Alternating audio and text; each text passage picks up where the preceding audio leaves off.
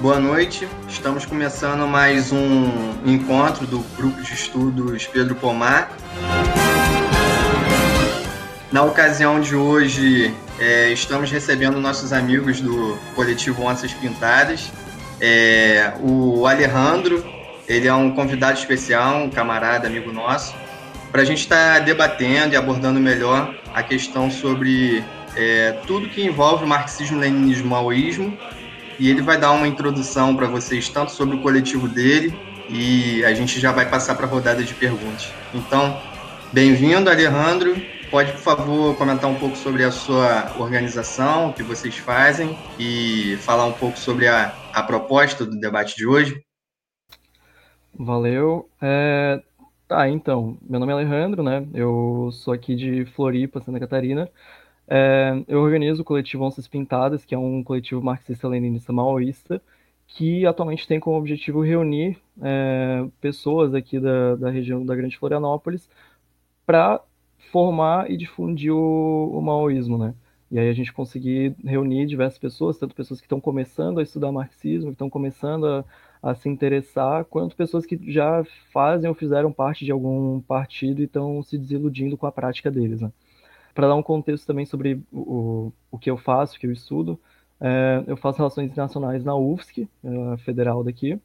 É, eu participo de um projeto de pesquisa sobre intervenções dos Estados Unidos na América Latina e atualmente dentro desse projeto eu pesquiso sobre o período da Guerra Popular no Peru, então sobre o, o Partido Comunista do Peru, que é o é, é, vulgarmente, pejorativamente conhecido como Sendero Luminoso, e esse que também vai ser o meu tema do, do TCC. Então, hoje, o que eu me propus a falar é sobre o que é o, o maoísmo, né? É, o que constitui o marxismo, leninismo, maoísmo e como que ele se constrói, como que ele se desenvolve é, ao longo da história. É, desde o, o, surgimento do marxismo, a síntese do marxismo-leninismo e até, finalmente, a síntese do maoísmo. É, com o objetivo de esclarecer né, algo que é tão é, é, tão confuso no, no, debate dentro da esquerda. É, o termo maoísmo é algo que, dependendo de com quem tu conversa, cada pessoa vai ter uma, um entendimento diferente do que, que é esse, do que, que significa é, essa palavra. Então, o, o, objetivo é esclarecer tudo isso, né, esclarecer o que, que é realmente marxismo, leninismo, maoísmo. Né? Posso começar? Tudo bem?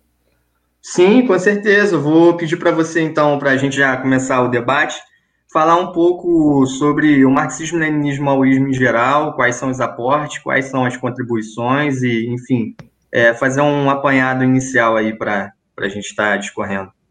Passando por cima, né, primeiro, o que é o marxismo-leninismo maoísmo? Basicamente, é uma síntese, da mesma forma que é, a gente entende o marxismo-leninismo como uma síntese, né, de uma etapa superior em relação ao marxismo, o maoísmo é igualmente uma etapa superior em relação ao marxismo-leninismo o que que inclui, né? O que que seria o marxismo, o que que seria o leninismo, o que que seria o maoísmo? Cada uma dessas etapas é, do desenvolvimento da, da, ciência marxista, ela vai, elas vão possuir é, seu, suas principais características, seus principais desenvolvimentos teóricos e práticos, que vão se dar através da prática revolucionária é, ao longo do, do, da experiência revolucionária. Então, primeiro o marxismo, né? Que tu vai ter como os, princip os principais aportes a questão da filosofia do materialismo dialético e o materialismo histórico, como método de análise da realidade social, a economia política, que descobriu as leis de movimento do capitalismo e suas contradições, e a teoria da mais-valia, que descobriu a fonte da exploração, é, e a teoria do socialismo científico, baseada na teoria da luta de classes e a definição dos princípios que comandam a luta de classes do proletariado. É, então, isso é o que constituiu principalmente o, o marxismo como, como teoria, como ciência. Depois vem a síntese do leninismo, que aí vai ter o, como principais é, contribuições a análise do imperialismo, então o imperialismo como essa etapa superior do capitalismo, como uma etapa mais avançada, o desenvolvimento qualitativo da teoria e da prática da revolução proletária durante a revolução democrática burguesa e a revolução socialista. Então, até então, a, a teoria marxista ela não tinha um desenvolvimento capaz de explicar esses fenômenos, né? de explicar o, o como fazer a, a, revolução, como organizar uma revolução e como deve ser a prática de um partido comunista, de uma organização revolucionária, para liderar uma revolução democrática, é, durante uma revolução democrática burguesa e uma revolução socialista. Também a compreensão clara da ditadura do proletariado, assim como os primeiros princípios da construção do socialismo. Então, a compreensão de que para construir o socialismo de verdade, ou seja, essa ditadura de, da classe do, é, dos trabalhadores, era necessário uma ditadura do proletariado, que ao mesmo tempo é uma democracia do proletariado. O que isso significa? Significa que ao mesmo tempo em que o socialismo ele vai ser uma ditadura em que o proletariado, ou seja, os trabalhadores, as massas, são quem mandam nessa sociedade, nesse, é, nesse novo Estado, consequentemente eles vão oprimir, ou seja, controlar a classe burguesa e aquelas classes que é, vão continuar permanecendo no, durante o socialismo.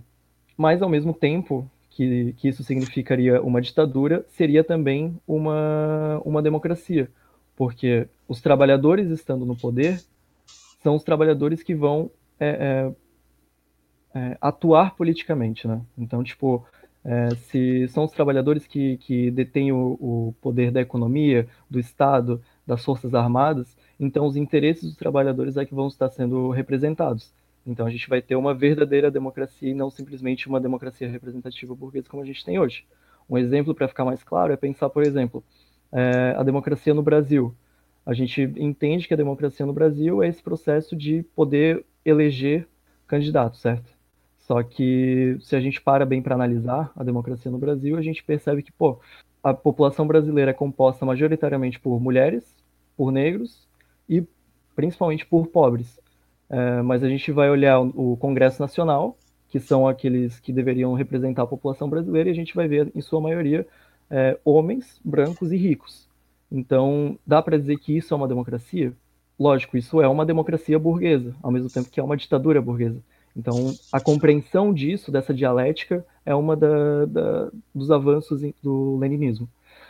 Além de tudo isso, a é, é, o leninismo desenvolve a base para os movimentos de libertação nacional nas colônias e semicolônias, conectando essas lutas de libertação nacional à Revolução Socialista Internacional. Né? Então, é, é, a luta de, do, do, dos povos coloniais, que estavam subjugados pelo, pelo imperialismo, pelo colonialismo, é uma luta indissociável, ou seja, ela é, é, é, automaticamente junta com a luta socialista, com a revolução comunista. Não dá para existir uma sem ocorrer a outra. Isso é um dos avanços também do leninismo. E, por fim, o desenvolvimento dos princípios organizacionais do Partido Leninista, que a gente conhece como Partido de Novo Tipo. Por fim, o maoísmo. E aqui que já começa a parte em que é, a maioria das pessoas não tem conhecimento do que, que é. Então, quais são as principais contribuições do maoísmo para a teoria revolucionária? Em primeiro lugar, a teoria das contradições e o desenvolvimento da teoria do conhecimento e a formulação da linha de massas, que a gente consegue resumir como sendo das massas para as massas, ou, ou seja, a prática do Partido Comunista sempre atuar junto com as massas, junto com a população e, e nunca se colocar acima delas. A teoria da nova democracia e a compreensão do capitalismo burocrático, algo fundamental para entender a situação dos países semicoloniais e coloniais, que a gente inclui o Brasil como sendo um deles. A formulação dos três instrumentos da revolução, no caso, o Partido, o Exército Popular e a Frente Unificada, a teoria da guerra popular e o desenvolvimento dos princípios militares né, desse, dessa prática, né, como sendo o, a estratégia para Revolução Socialista, é, a compreensão da luta de duas linhas dentro do partido, e aí as campanhas de retificação e de crítica autocrítica, a compreensão mais avançada da construção do socialismo, aprendendo com as experiências socialistas, em especial a soviética e a chinesa. E, por fim, e talvez o mais importante, o mais avançado de tudo isso, que é a teoria de continuar a revolução já na ditadura do proletariado para consolidar o socialismo, para combater o revisionismo e prevenir a restauração capitalista, que, em outras palavras, é a ideia da revolução cultural. Superficialmente, né, tipo, falando por cima, isso é o que cada uma dessas etapas históricas do socialismo vão é, é, desenvolver tanto o marxismo, o leninismo e o maoísmo. É isso que a gente compreende como, como cada, uma, é, cada um desses processos. Perfeito, eu queria comentar, é, achei brilhante sua explanação, é, muito boa. É, queria comentar no sentido de compreendendo o marxismo é, como uma ciência que, como você mesmo mencionou, né, se baseia através do, da, da, do materialismo filosófico em si, a gente não pode compreender o marxismo é, e o seu desenvolvimento como vertente. Então, quando a gente fala marxismo, leninismo, maoísmo, a gente está versando sobre as sistematizações da teoria mediante a realidade concreta, a realidade histórica, em que cada um desses desenvolvimentos se apresentou mediante a cada contexto e a cada, a cada no, é, nova formulação, mediante a realidade concreta. Então, mediante isso, eu gostaria que você falasse um pouco sobre o contexto histórico é, de cada sistematização, para a gente compreender de fato o marxismo, leninismo, maoísmo como uma coisa uma, e, e também entender né, é, essas dúvidas que surgem do marxismo como vertente em si. Então, queria conversar sobre isso, falar um pouco sobre a realidade histórica concreta de cada desenvolvimento do, do marxismo como ciência. Perfeito. É, tá, em primeiro lugar, tipo, já quero pontuar que eu também sou um, sou um estudante, né? Tipo, eu também continuo aprendendo é, diariamente, então, caso tenha alguns companheiros que, que vão ouvir esse podcast tenham críticas ou apontamentos, fiquem à vontade. Com, por exemplo, os companheiros da URC, os companheiros da Nova Democracia, que, entre outros, que já lutam pela difusão do maoísmo no nosso país e também no resto do mundo. Mas então, eu vou tentar fazer essa, essa explanação desse desenvolvimento do, é, é, do maoísmo historicamente, passando pela, pelas outras etapas anteriores. Né? Então, dá para começar já pelo, pelo é, falando sobre a difusão do marxismo-leninismo em primeiro lugar. Né? Vamos começar falando de que primeiro tu vai ter o marxismo, né, elaborado pelo Marx, sintetizado pelo Engels e aí difundido através da primeira e da segunda internacional comunista, com seus diversos debates, a, a formação do, de partidos social-democratas, é, especialmente na Europa, e ali a partir do, dos anos 10, a partir de 1900, 1910, tu vai ter as discussões entre é, o Partido Bolchevique, liderado pelo Lenin, e a, os outros partidos da Segunda Internacional, principalmente é, representados pelo Kautsky. Então, vão haver essas discussões e esse combate do revisionismo em relação à linha da Segunda Internacional. E a partir desses debates e da prática revolucionária do Partido Bolchevique na Rússia, que apesar da, da é, é, se entende hegemonicamente a Revolução Russa, ela não, não parte ali de 1917, né? Ela já parte ali de pelo menos 1905. É, e é um processo que durante anos, né, não, não é simplesmente uma insurreição que ocorre. Então, a partir dessa prática revolucionária do Partido Bolchevique, vai se ter uma, um desenvolvimento da teoria é, marxista e vai ocorrer um processo que a gente chama de continuidade e ruptura. O que, que seria isso? As teses do, do, do Partido Bolchevique, né, lideradas pelo Lenin, elas vão reconhecer alguns problemas e algumas limitações históricas, principalmente na teoria marxista, não vão ser mais capazes de responder aquelas questões latentes do movimento comunista naquele período, especialmente aquele período ali da Primeira Guerra Mundial e tudo mais. Compreendendo essa limitação histórica, os, é, é, os bolcheviques vão fazer as suas críticas e vão fazer as suas elaborações teóricas, especialmente aplicando elas na prática, é, levando finalmente à Revolução Russa, né, em 1917, e a Guerra Popular que vai ocorrer ali é, no, nos anos seguintes, onde vai haver essa, é, é, essa melhor compreensão dessa limitação do marxismo e a necessidade de romper com esses erros, de, de romper com essas limitações, é, ao mesmo tempo que se continua com, as, com seus fundamentos que se mantêm universais. Então, por exemplo, para citar uma da, é, é daquilo que estava limitado e ultrapassado da teoria marxista, seria a compreensão de que é, a revolução socialista ocorreria primeiro nos países de capitalismo mais desenvolvido ao invés dos países é, é, mais oprimidos ou coloniais e semicoloniais. Isso já a, o Partido Bolchevique e depois com a construção da Terceira Internacional vai reconhecer como um, um grave erro, porque justamente os, as revoluções vão ocorrer principalmente nos países do terceiro mundo. E a Rússia sendo um, um exemplo no sentido de que a Rússia não era um dos países mais desenvolvidos na Europa. Era justamente um dos menos desenvolvidos é, comparados com, com as outras potências. Né? A partir dessa prática e a partir da vitória da Revolução Russa e depois da morte do, do Lenin e com a liderança do Stalin, o Stalin vai fazer um, um estudo, é, um balanço sobre, sobre essa experiência histórica e ele vai elaborar uma síntese, ou seja, a, a questão da dialética, né? Então tu tem a, a, as teses e as antíteses tu vai é, elaborar uma síntese que vai ser o marxismo-leninismo, a partir dos erros é, da, da prática revolucionária e dos erros da teoria marxista até então, e também, especialmente, dos acertos e a partir dessa, desse balanço reconhecendo os aportes universais. Isso é a parte mais importante, né? De a gente compreender que o marxismo, por ser uma ciência, algo que vocês já, já conversaram em um episódio passado, né, do, do, do podcast, é, o marxismo, sendo uma ciência, ele passa por essas etapas de é, reconhecimento de, de questões universais, né? Então, tipo, aquilo que ocorre na, no processo revolucionário na Rússia não quer dizer que ele só vale para a Rússia. Vão ter diversas coisas na, na prática russa que vão valer para é, os outros países também. E é isso que a gente precisa buscar quando a gente estuda essas outras experiências. Né? Mas então, essa síntese feita do marxismo-leninismo vai ser uma síntese científica dos valores universais é, da prática até então.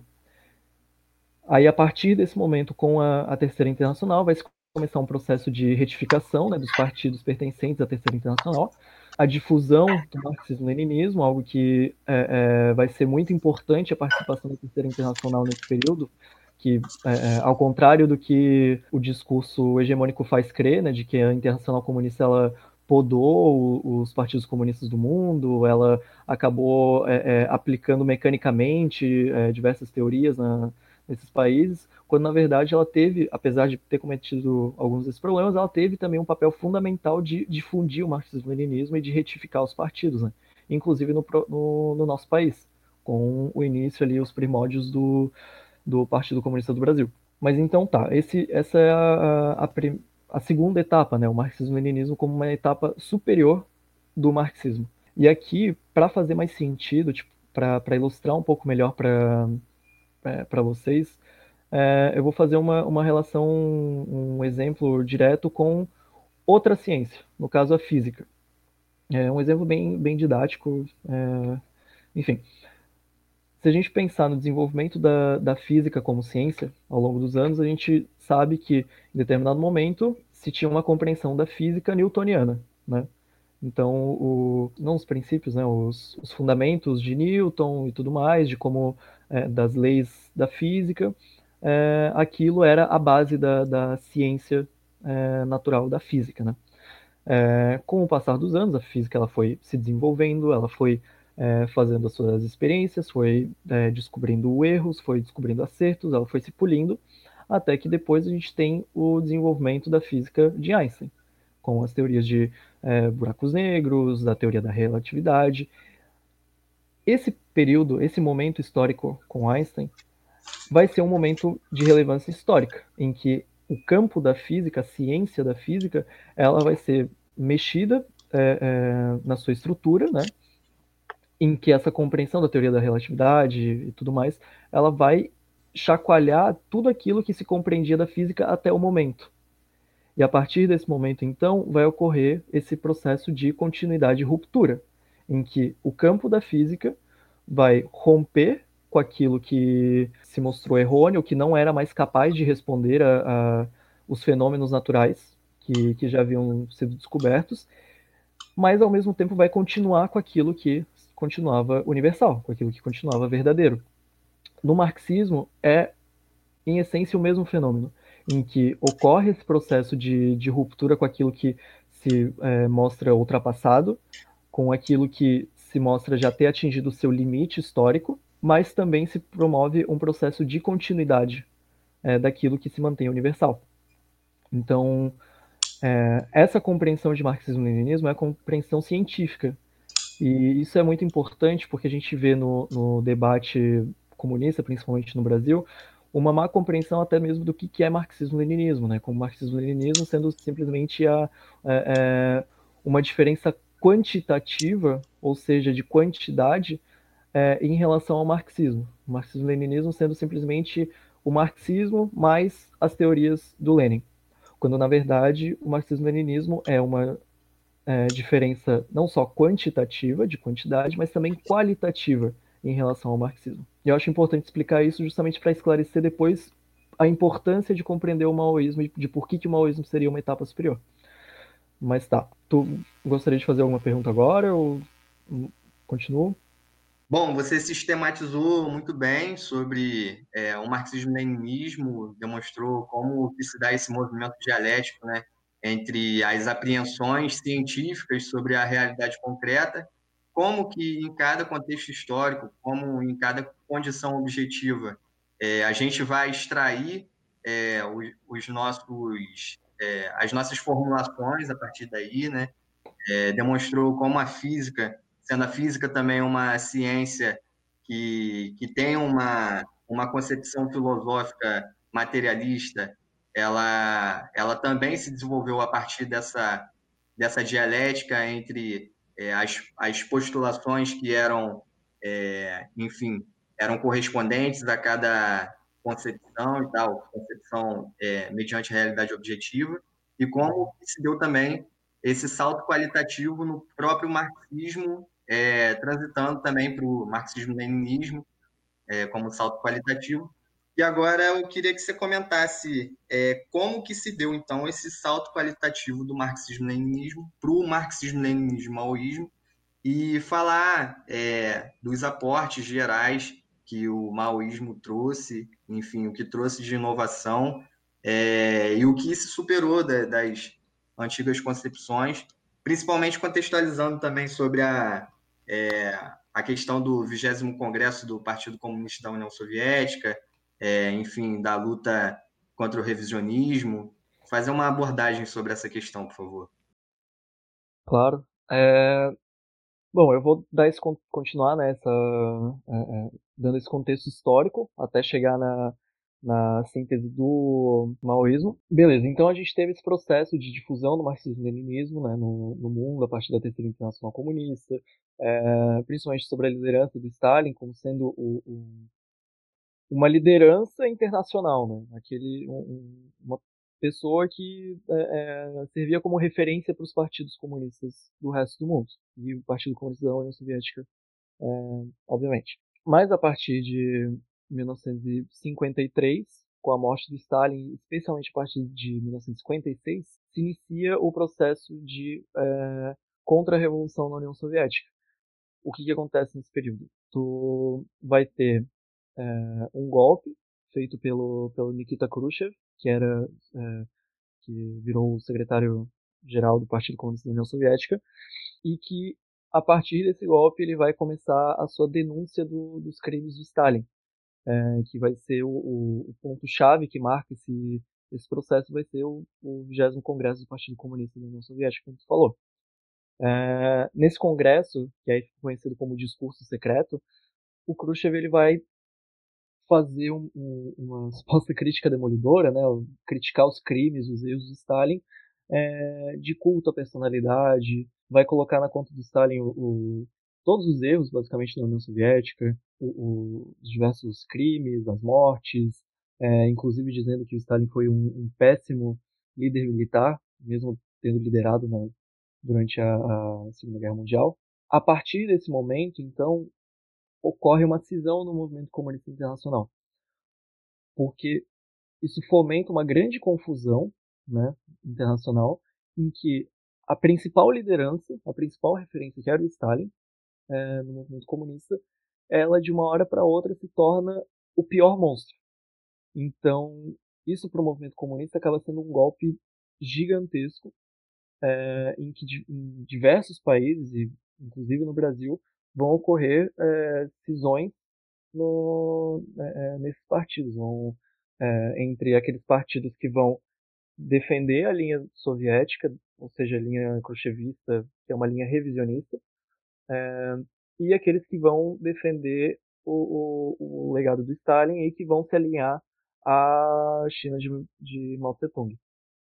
É, e aí, só para deixar claro, né, tipo, se tiver alguém que está é, é, tá começando ainda no, nos estudos e tal, para explicar mais resumidamente, didaticamente, o que é revisionismo, é basicamente tu revisar princípios da teoria marxista, né, e aí, no caso, já nessa etapa da teoria marxista-leninista, que acabam é, é, desviando o, o, partido e o movimento comunista do caminho revolucionário.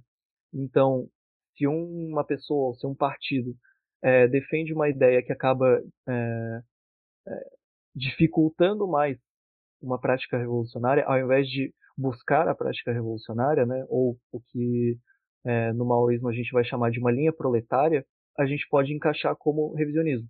Então, o Khrushchev, por exemplo, para é, ilustrar o que um, um, dos revisionismos dele, seria a ideia de que é, os partidos comunistas poderiam buscar uma coexistência pacífica com o capitalismo e com isso poderiam é, buscar seus processos revolucionários através de, de da atividade eleitoral, né? eleitoreiro. Bom, então ocorre essa cisão no movimento comunista internacional. A partir do, desse momento, então, vão começar o que hoje a gente chama de do grande debate, que vai ser o, é, uma troca de correspondência é, principalmente entre a China comunista, liderada pelo Mao Tse-tung, é, e a União Soviética, liderada pelo Khrushchev. Nesse grande debate, então, vai começar justamente essa discussão a respeito do, da, do caminho que a União Soviética estava tomando, em que a China vai criticar isso, vai apontar de como, é, como isso está tá sendo um caminho errôneo, como isso é, é revisionismo, e o que vai levar, em, em última instância, ao, à cisão sino-soviética. É... Alguém quer, quer fazer alguma pergunta? Quer aproveitar agora? Ou posso tocar? O Pedro ele tinha inscrito para fazer um comentário. Quer comentar agora aí, Pedro? Pode ser, pô. Eu só ia é, agregar um pouco aí é, no que está sendo dito, dizendo, tipo, contextualizando ainda mais sobre o revisionismo e tal, que é exatamente o que o Ale falou, né? Que é uma corrente oportunista no movimento operário revolucionário, hostil ao marxismo, né? É, e que se apresenta sob sua bandeira, que busca usar o marxismo para negar o marxismo, usar o marxismo para submeter à revisão é, os princípios do marxismo e tal negando até Marx mesmo, negando até coisas que Marx falou, é, coisas que são basilares, assim, para o nosso pensamento revolucionário e tal, e caminhando no sentido da conciliação. É, então, tipo, é, revisando o programa revolucionário, sua estratégia é, e sua tática, né? Então, o revisionismo, ele sempre existiu, tipo, desde que o marxismo, ele se se assentou as bases né, no movimento operário, lá na Primeira Internacional, quando Marx derrotou o anarquismo, mesmo que de maneira ainda limitada dentro do movimento operário na Europa, colocando o marxismo como de fato a teoria científica do socialismo científico e tal. Então o revisionismo ele aparece é, mais precisamente no, fi, no, final do século XIX, quando o marxismo havia, havia obtido né, uma vitória sobre é, todas as variedades de socialismo no seio proletariado e é, se difundia cada vez mais entre as massas operárias. Então, o principal representante do revisionismo no final do século XIX é, e começo do século XX foram os alemães Bernstein e Kautsky. E é muito importante, é, é, bem interessante essa questão do Kautsky, ele ter sido revisionista e tal, ele ter defendido a guerra mundial, ele ter defendido a guerra, é, o, o, operário entrar na guerra dos países imperialistas com o objetivo de promover a rapina do mundo, é, baseado no medo que ele tinha do, do, dos outros países, é, dos, outros, dos outros países europeus, deles invadirem a Alemanha e tudo mais. É muito interessante essa questão do, do Kautsky ter sido um revisionista, porque o Kautsky ele herdou muitas das obras do, do Marx e do Engels, não só herdou, como ele conheceu é, Marx e Engels, ele discutia com Marx e Engels, é, enviava cartas para Marx e Engels, é, e aí isso é importante ser dito, porque muitas, muitas pessoas às vezes elas acham que a pessoa ela é ela acaba indo no caminho errado simplesmente por falta de estudo, não é exatamente isso. É, É, então foram os alemães Bernstein, Kautsky e os, e os austríacos, né, Victor Adler e Otto Bauer, é, os socialistas de direita na França e outros que meio que fundaram assim uma é, corrente linha revisionista dentro do movimento comunista internacional. É, na Rússia também tinha os economicistas, que eram os mencheviques também, que eram os caras que falavam que, que a gente tinha que lutar simplesmente pelas questões econômicas mais imediatas e não pela questão revolucionária pela estratégia geral do, do socialismo e tudo mais, pela derrubada do, do, do poder é, burguês ou do poder burguês latifundiário no país, mas simplesmente lutar pelas questões econômicas, como salário, é, mais direitos, essas coisas. E após a Revolução de Outubro, surgiram duas correntes revisionistas que eram o trotskismo e o bucarinismo. Né? O trotskismo que tinha aquelas teorias puristas sobre, sobre o socialismo, né? tentando dizer que o campesinato não é revolucionário, é, que a revolução não era possível na Rússia, porque a Rússia era um país atrasado, que a revolução não era possível nos países coloniais e semicoloniais, e todas essas coisas. É, e o bucarinismo, que é, que é basicamente é, as, mesmas, as mesmas concepções do Kautsky, as mesmas concepções do Trotsky, né, de colocar a revolução sobre a direção é, da burguesia, é, mesmo, mesmo sobre o socialismo. Né? Então, promover a restauração do capitalismo no país. Então, a essência do, do revisionismo consiste em introduzir a ideologia burguesa no movimento operário, adaptar o marxismo aos interesses da burguesia, extirpar dele o espírito revolucionário. Os revisionistas, é, assim como afirmou é, nosso camarada Lênin, eles dedicam-se à castração burguesa do marxismo em todos, em todos os seus componentes, como já foi citado aqui, filosofia, economia política e comunismo científico.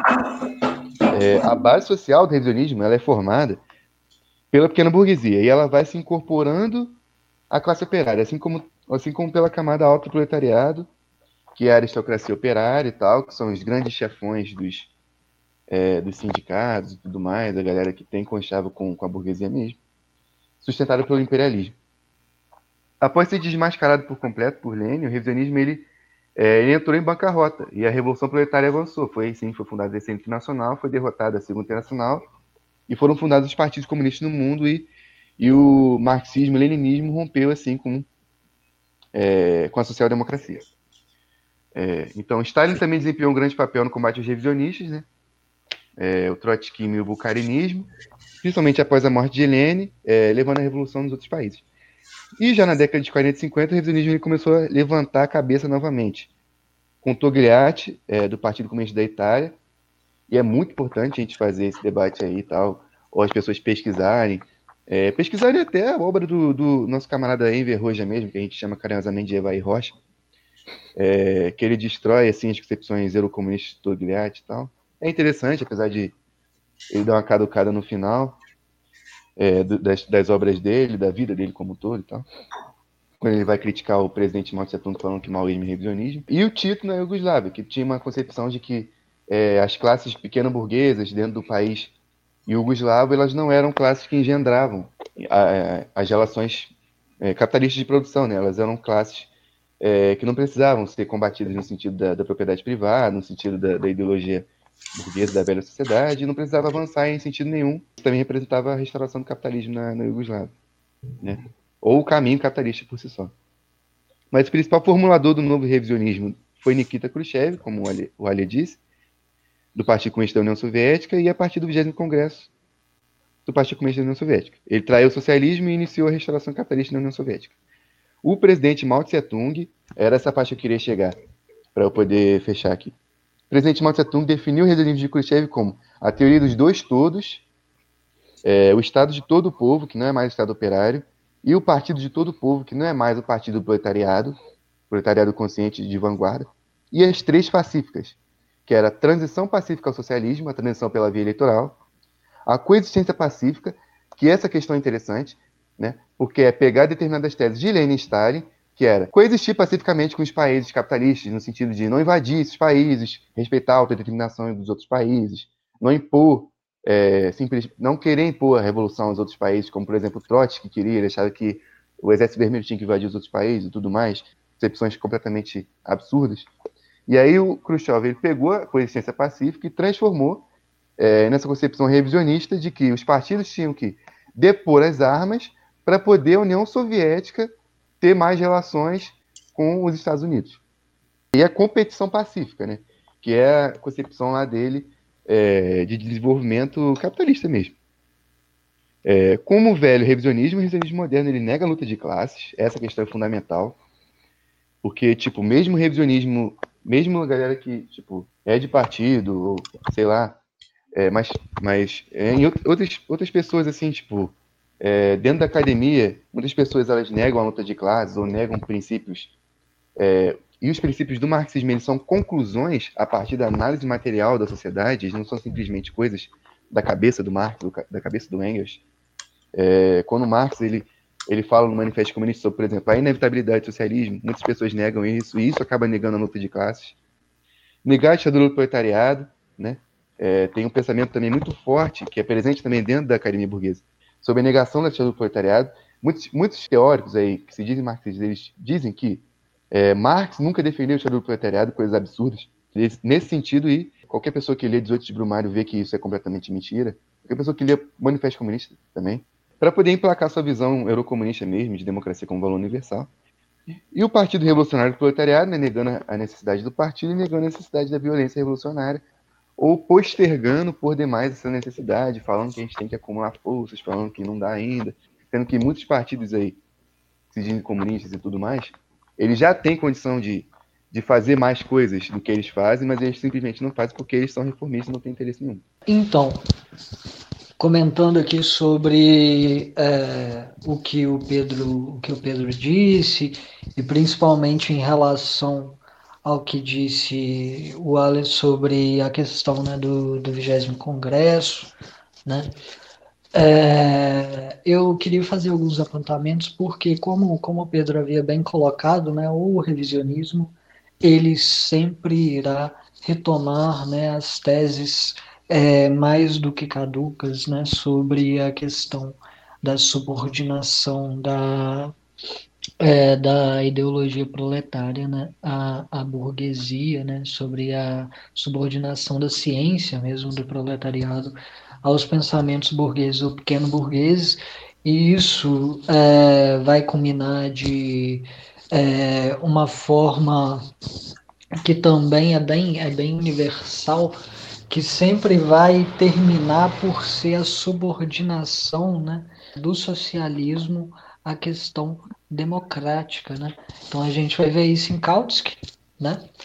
É, com, com bastante clareza, né? Lenin, quando ele escreve a Revolução e o renegado Kautsky, ele deixa isso bem claro em uma das sessões do texto.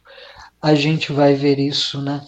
Novamente é, surgindo ali com muita força, né? É, no, no decorrer do, da crise né, pós é, a morte de Stalin, né, com o vigésimo congresso e tudo mais, a gente vai ver isso sendo renascendo com muita força na questão é, primeiramente ali do, do Togliatti, né, e depois com a formulação mesmo do eurocomunismo, né, que é este parlamentarismo infantil que, como Pedro colocou ali era uma coisa que a União Soviética passou a defender para as revoluções é, nas outras nações oprimidas, né? passou a ensejar, né? e que o eurocomunismo, de forma geral, e fazendo uma crítica tanto mais infantil, até mesmo da União Soviética daquela época, é, e principalmente do, é, do que havia né, é, ou do que foi posto, né, que aconteceu sob a era Stalin, eles vão ter essas colocações que são demasiadamente infantis e completamente errôneas e abstratas é, e que não podem ser nunca concluídas né, é, na materialidade sobre o que é a luta de classes, né? E sobre como ela deve se afirmar no mundo real. Então a ideia de coexistência pacífica com o Estado burguês e com a democracia burguesa, que é ensejada tanto pelo lado do cruchevismo quanto pelo lado do eurocomunismo, ela foi danosa e muito danosa para o movimento comunista. Nós vemos isso quando analisamos a história do nosso Partido Comunista Brasileiro, né, que há muito tempo deixou de ser nosso, quando eles têm esta virada para o praxismo infantil no começo ali, logo da aliás, no final da década de 50, né, e começo ali da década de 60, né, isso se instaura de forma muito palpável, né, e a gente vai ter, é, seguindo-se isso aí, e inevitavelmente, né, era algo inevitável, pois eles se recusaram a corrigir aquela linha, mesmo mediante as críticas pertinentes de diversos militantes e de diversos dirigentes e até mesmo membros do comitê central do partido, né, eles, eles simplesmente é, não acataram a crítica interna, né, não acataram a crítica da realidade e continuaram no erro. E o que isso, no que isso foi desembocar, não é? Exatamente na adoção na década, no final da década de, de 80, se não me engano, do eurocomunismo, né? que havia sido ali formulado enquanto teoria, né? É, enquanto esta teoria abstrata, inconclusa e sem é, capacidade né, para ser verificada na materialidade, na década de 70, né, pelo PCI, né, com afirmações esdrúxulas, afirmações é, injustificáveis sobre o que seria é, o movimento comunista. E aí chega o PCB neste momento é, e ele adota essa linha que é apenas a, o ponto culminante de sua degeneração. Né? Ele adota essa linha e Carlos Nelson Coutinho escreve aquele é, texto né, é, que é basilar para isso aí, né, é, que é o, a democracia como valor universal. E ele escreve este texto triste, realmente, né? Você lê esse texto e é entristecedor para quem conhece é, Marx, para quem conhece Lenin, porque ele se utiliza de Marx e Lenin para justificar suas posições de subordinação do socialismo à democracia, né? Nelson Werneck Sodré vai falar muito sobre isso, sobre a questão da necessidade de subordinar a própria democracia ao socialismo, que é uma coisa do leninismo. Quem já leu Como Iludir o Povo com slogans de liberdade e igualdade, ou quem ainda não leu, leia, né? Lenin vai falar de forma clara, simples e, e plenamente compreensível sobre isso. E o o Carlos Nelson Coutinho ele faz uma coisa que é essa transposição completamente mecânica de algumas citações em textos de Lenin, né, é, para justificar sua posição mesmo. Apesar de que depois ele ainda tem a pachorra, né, porque não, não estava indo o suficiente, de fazer uma crítica do seu próprio texto exatamente nas bases daquilo que Lenin disse, né? Porque ah, o leninismo era isso, isso e aquilo. É, a concepção democrática, né, que pseudo-democrática no caso, né, que eles tinham ali era era outra, né? E essa linha eurocomunista que foi implantada aqui no Brasil mediante principalmente esse texto, né, um texto base, ela ela dirigiu o partido, né, e a gente vê como, na verdade, ela já dirigia, aquela síntese ali foi simplesmente uma. É,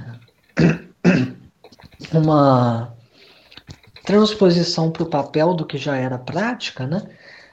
Por quê? Porque o que o, que o Carlos Nelson Coutinho estava é, propondo era exatamente que o Partido Comunista Brasileiro ele se colocasse em relação à luta contra a ditadura, né, numa posição de subserviência aos ditames dos partidos burgueses, né, numa posição de subserviência em relação aos ditames também da ideologia mais atrasada proveniente da pequena burguesia.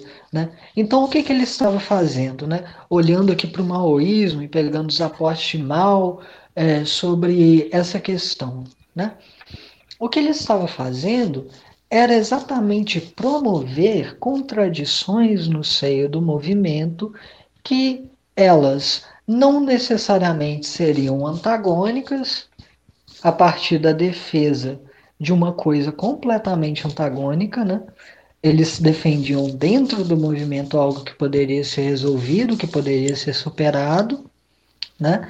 E desenvolveram essas contradições até o ponto em que elas realmente se tornaram antagônicas e é, afastaram mais ainda o povo da, da perspectiva revolucionária. Né? Era exatamente isso que estava sendo feito. E, e olhando, olhando para o movimento atual, né? porque é, afinal a gente sempre vai, vai ter que trazer isso né, para o nosso momento, para a nossa realidade, olhando para o movimento atual, o que a gente vê é que este problema está longe, longe, longe, longe de ter sido superado. Muito longe mesmo. Né? Porque hoje em dia nós temos partidos que estão ainda subordinando, mesmo que não digam isso com todas as palavras, né? mas Lenin já dizia: as palavras são baratas. Né?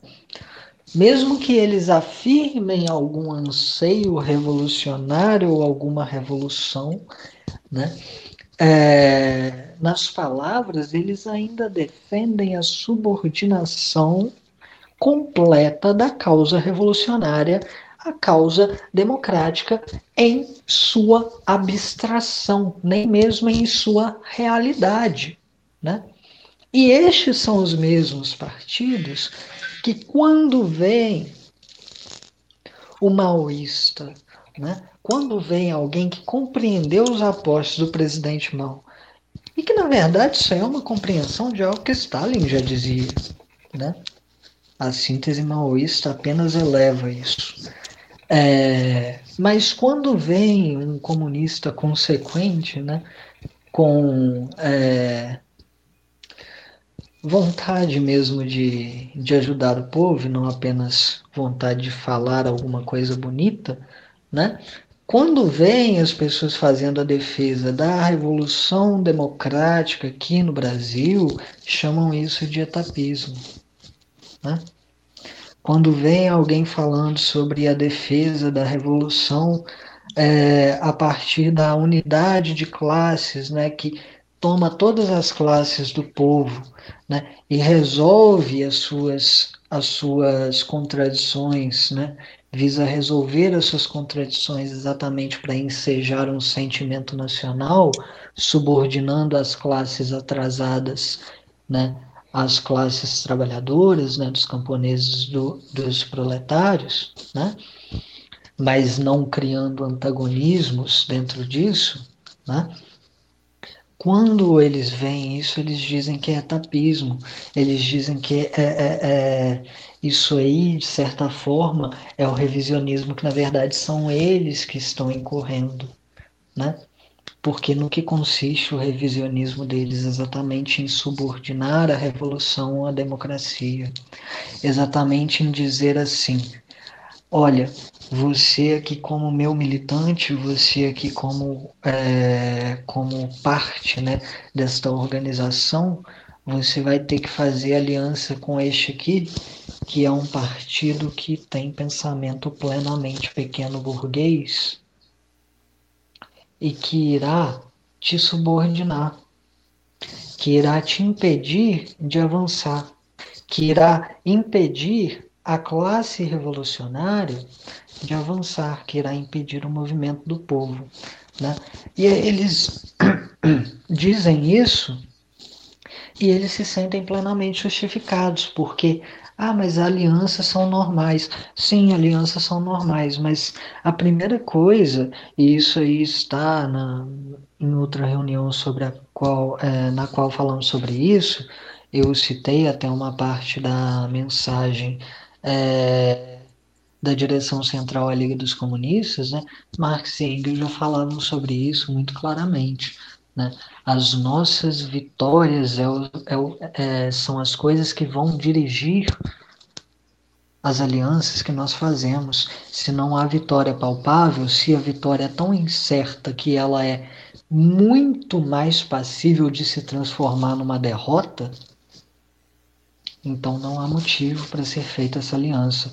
Não há motivo, por exemplo, né, é, para você fazer uma aliança com é, dois, três partidos ali é, que são plenamente degenerados, que são partidos de pensamento pequeno burguês, que são partidos que, como o Partido Comunista Italiano antes, né, aceitava lá burgueses em suas linhas, né, e a ideologia burguesa em suas linhas por causa de uma ideia de democracia que está completamente contrária à democracia que deve ser a do povo, né, porque a democracia do povo ela está sempre em relação ao povo, né? E aí, como, como, como fazia, esses partidos aceitam e você se diz revolucionário e você vai e faz uma aliança com esses partidos. A que custo e para que ganho?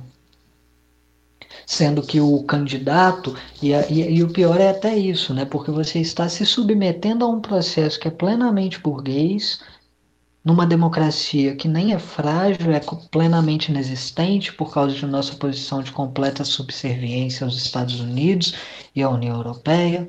Né? Então você faz essa aliança para entrar num processo que é alijado, entendeu? Com, com, com esses partidos, para você perder, para você perder pro, pro, pro bolsonarista ali do lado, para você perder pro, pro cara do PSDB? Para quê? Me diz o motivo, porque não há, né? Então assim, quando a gente para para pensar no dano que isto causou para o movimento comunista, é um dano gigantesco e esse dano, infelizmente, ainda está presente, né?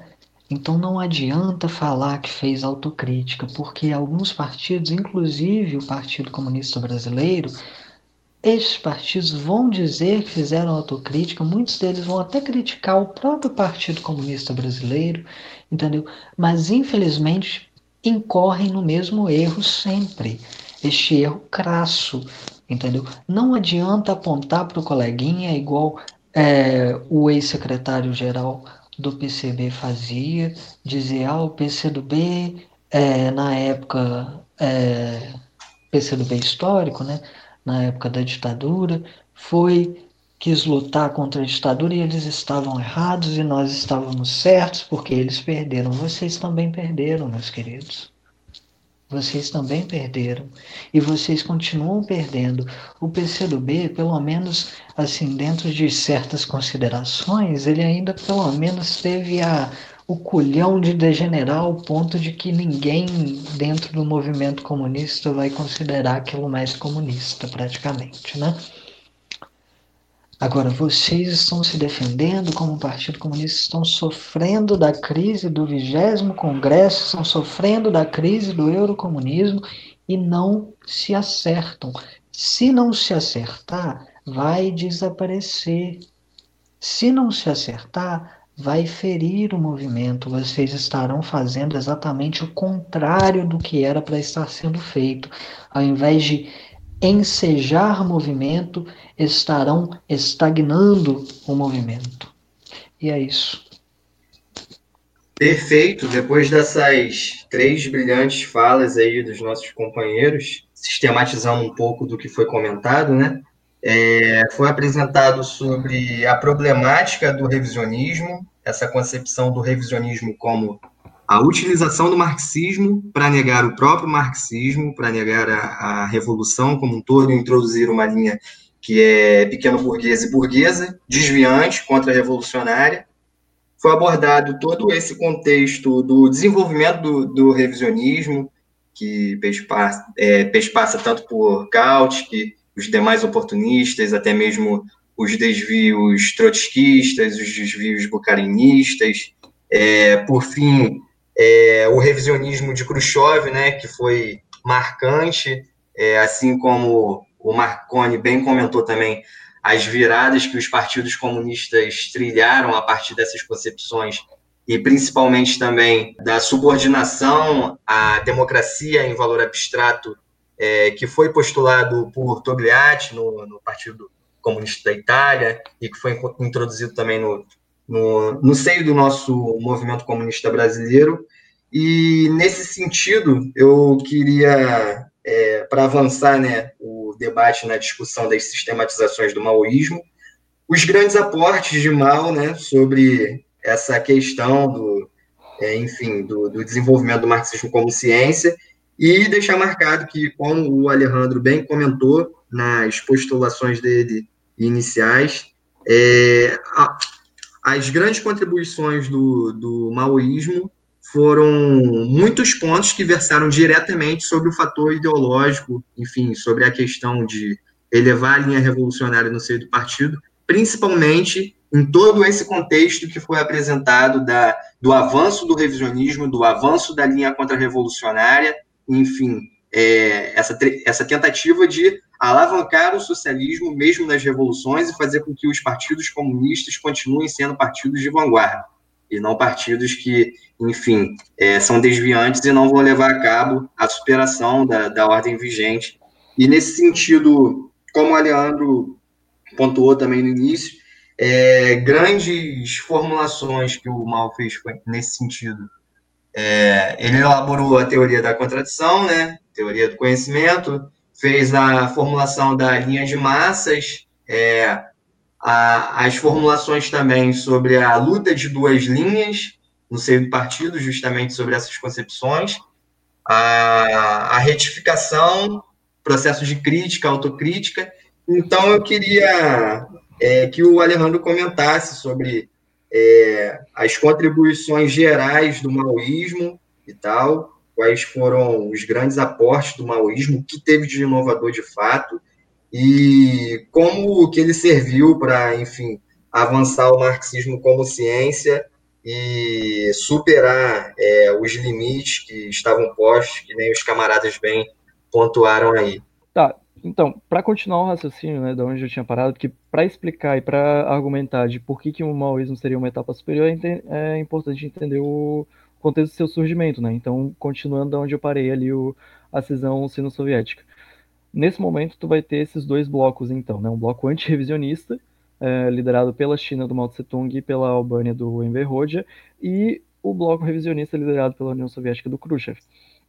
Nesse processo, é, que vão ocorrer diversas cisões de partidos comunistas no mundo todo, inclusive aqui no Brasil, né, como surge é, de um lado o PCB como sendo o partido que seguia a, a linha soviética, khrushchevista, é, e o PCdoB como o partido que seguia a linha é, antirrevisionista da China. Nesse contexto, então, surge o que a gente chama de um período do, do marxismo-leninismo antirrevisionista em que vai haver um, um, se ressuscita de certa forma o movimento comunista, né, no, no, sentido de que tinha ocorrido aquele processo de desilusão de diversos militantes é, de diver, em diversos partidos no mundo todo, mas aí a partir dos anos 60 tu vai ter essa é, essa ressurreição do, do movimento comunista nesse marxismo-leninismo antirrevisionista. Mas especificamente ali a partir de 66, quando se tem o início da grande revolução cultural na China,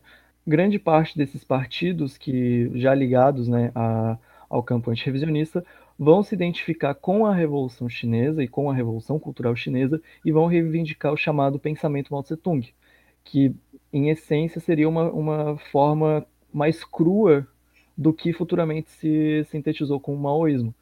Então tu vai ter desde os Panteras Negras é, é, tendo muita, muita influência do, do pensamento Mao Tse-tung, é, o PCdoB aqui no Brasil, o, a revolta na Xalita na Índia, o Partido Comunista das Filipinas, enfim, em diversos lugares vão ocorrer essa, essa movimentação de partidos que vão se reivindicar é, marxistas-leninistas, pensamento Mao Tse-tung. Só que ali já, a partir do momento que nos anos 70 ocorre a morte do Mao Tse-tung e depois disso ocorre um golpe na, na, na China, né, em que tem a, a, a, subida de Deng Xiaoping, ocorre a, a prisão e a morte de, é, de pessoas ligadas a, ao que se ficou conhecido vulgarmente como Gangue dos Quatro, né, pejorativamente, é, que seriam aqueles defensores da Revolução Cultural.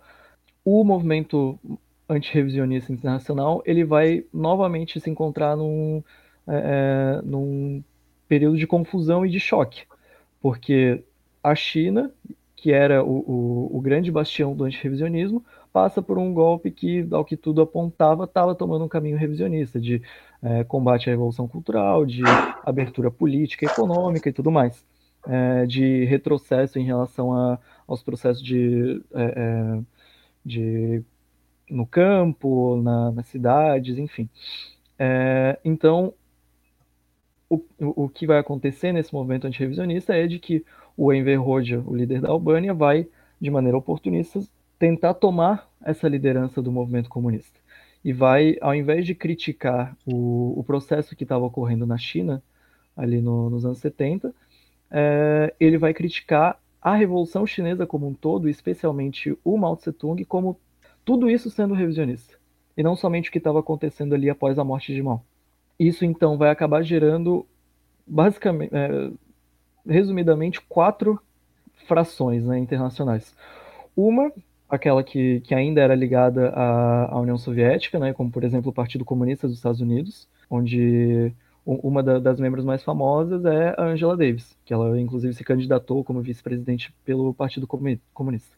A outra linha vai ser aquela do, dos partidos que continuaram defendendo a China mesmo com Deng Xiaoping, que é uma linha minoritária e, e que tem pouquíssima coisa sobre, né?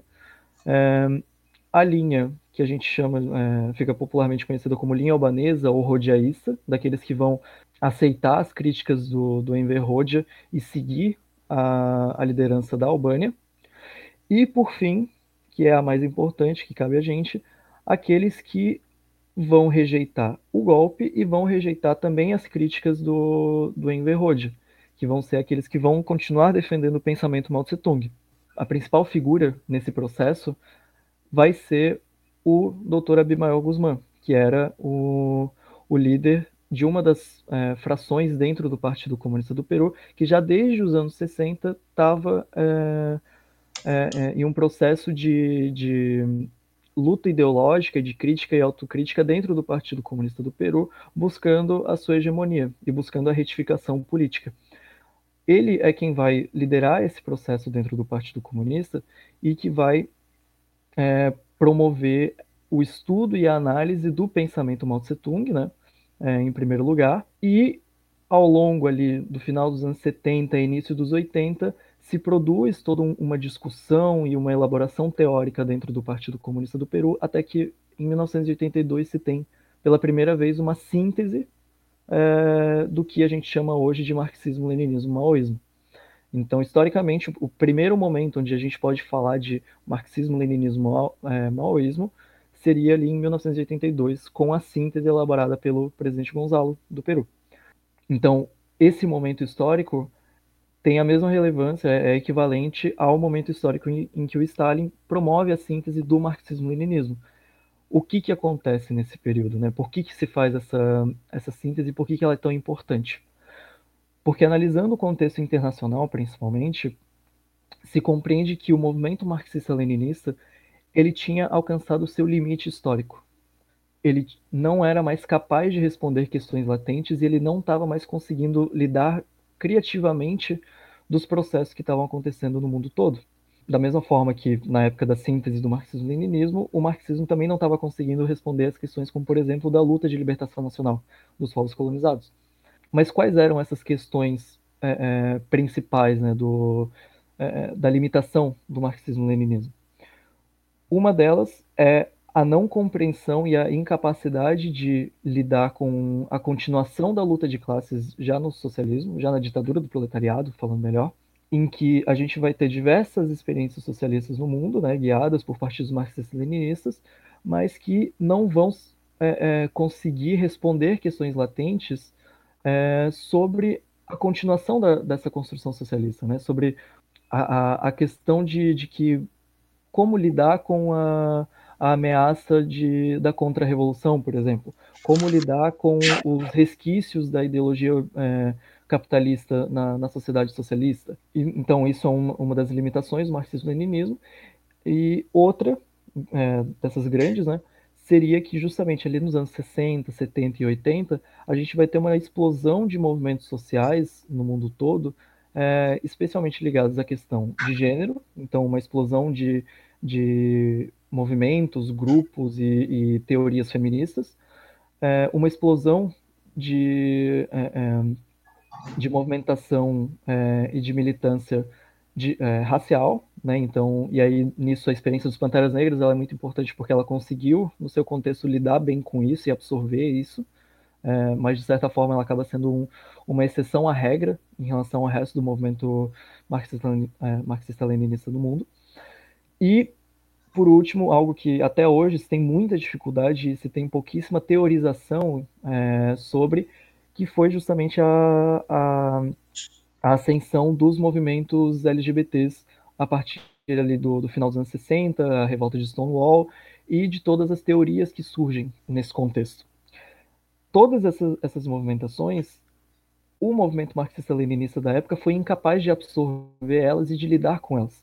Em muitos casos, até é, acusando elas de serem degenerações burguesas, algo que é, é, até hoje a gente consegue ver entre é, é, militantes mais, mais chauvinistas a postura em relação à luta LGBT, por exemplo. Ou, ou, a própria prática de, de rejeitar essas lutas ou de colocar elas como lutas secundárias é, e que a, a, a, gente precisa se preocupar só com a classe, né? Ou, tipo, a, a questão racial, a questão de gênero é algo secundário que a gente não precisa lidar imediatamente.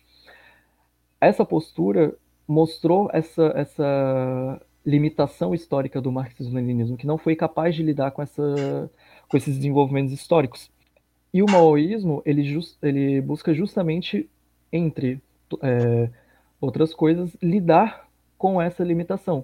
Em primeiro lugar, reconhecer essa limitação histórica, né, essa limitação do marxismo-leninismo, aprender com os erros, criticá-los e evoluir em relação a eles. Isso é, é uma das coisas mais importantes de, de por que, que uma, o maoísmo é uma etapa superior.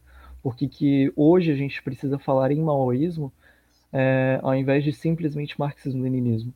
Porque falar em marxismo-leninismo, é, e aí voltando àquele exemplo é, é da física que eu falei ontem, né, é, ontem que eu falei antes, é, de que é absurdo a gente falar em retornar uma física newtoniana quando a gente já tem um avanço de uma física a partir de Einstein. Tipo, a gente não vai querer voltar atrás, porque a gente já sabe que tem uma, uma teorização mais avançada e que consegue responder questões que a newtoniana não consegue responder. Então, da mesma forma, o maoísmo ele, ele tem essa proposta é, de fazer essa crítica e autocrítica do próprio movimento comunista. Então, ali a partir dos anos 80, né, como eu falei, em 82, em 88, o Partido Comunista do Peru vai fazer essa, essa luta pela é, é, aplicação e difusão do, do maoísmo. Vai ter depois a construção do movimento, deixa eu ver aqui como é que é a tradução, né? Porque em inglês é RIM, é, Movimento Revolucionário Internacionalista, que vai ter, em, em resumo, uma, uma internacional comunista que reunia esse, esses partidos é, é, marxistas-leninistas, antirrevisionistas, que defendiam o pensamento Mao Tse-tung. E a partir dessa, dessa internacional também se promove uma, uma síntese do maoísmo e se tem a, a tentativa de difundir, difundir o, o, maoísmo entre esses partidos. Né? Então, tu tinha o Partido é, Comunista do Nepal, é, grupos da Índia, o próprio Partido Comunista do Peru, é, o Partido Comunista Revolucionário dos Estados Unidos, e entre outros, né, outras organizações menores. Então, hoje, a compreensão, e, e, isso que, é, que era o objetivo da, da, da minha fala, né, construir uma compreensão comum do que, que é marxismo, leninismo, maoísmo, né. É, porque isso, o próprio termo maoísmo é algo que se tem pouca compreensão e que é algo extremamente confuso para que cada pessoa vai ter uma compreensão diferente, né? Então, o objetivo aqui é esclarecer de que maoísmo, falar em maoísmo, é falar em uma etapa superior da ciência marxista, uma etapa superior que supera os erros e as limitações do marxismo-leninismo, é, que aprende com seus erros e principalmente com seus acertos, ao invés de simplesmente rejeitar os acertos, achar que tipo não, as experiências socialistas elas falharam, então não tenho o que aprender com elas. E a partir dessa compreensão comum de maoísmo, a gente consiga, é, dentro do Brasil, dentro da, da esquerda e do movimento comunista, ter uma discussão mais qualificada, né? uma discussão em que a gente consiga realmente avançar nesse quesito e compreender melhor é, a nossa própria realidade, construir um movimento coerente. Né? Então, o contexto histórico seria isso.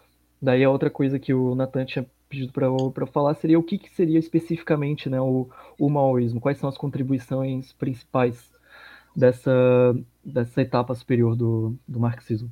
Em resumo, a gente compreende, bom, em primeiro lugar, isso que eu falei, né, dessa, dessa crítica e autocrítica do próprio movimento comunista, em que porque até como, como o Marconi falou na, na, na, fala dele, né, tipo, como o movimento comunista hoje no Brasil, por exemplo, ele, é, é, de certa forma, ele está travado é, historicamente. Ele não consegue avançar nem teórica nem praticamente, porque ele é, é, não, não consegue promover um estudo aprofundado sobre a história do próprio movimento comunista, sobre a sua, a sua própria história, né, é, para aprender com seus erros e principalmente com seus acertos.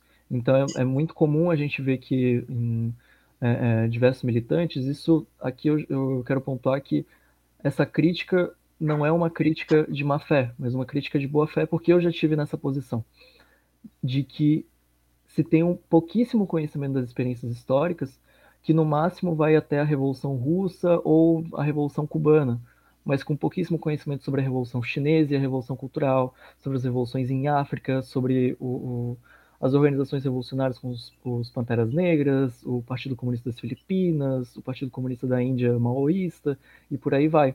E principalmente o Partido Comunista do Peru, que inclusive até mesmo no, é, é, entre aqueles é, é militantes que já possuem um pouco mais de estudo, existe também um, um, um certo receio, uma é, ou até até um, um anticomunismo de esquerda, no sentido de que se rejeita a experiência do Partido Comunista do Peru e, o, e o, a figura do presidente Gonzalo como sendo algo que falhou, que foi um culto à personalidade ou qualquer coisa do tipo, sem um estudo profundo, né? Mas sempre compreendendo de que isso não é um processo é, é, de má fé. Isso é, é algo que eu quero pontuar bastante, né? Que ocorre muito isso no, no nosso movimento comunista atual, de que a gente critica o revisionismo, os desvios é, do, dos nossos companheiros de, de luta, confundindo aquelas contradições que são não antagônicas como sendo antagônicas.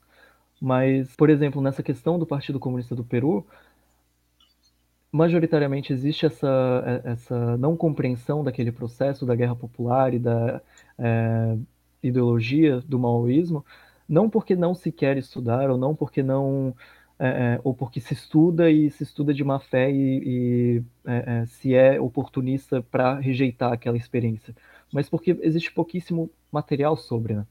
É, é, muito difícil conseguir um material histórico, uma, é, uma análise daquele processo, então é, é, algo que a gente precisa fazer e começa justamente da gente tendo uma, uma discussão mais qualificada do que, que é maoísmo e compreender essa, esse desenvolvimento histórico.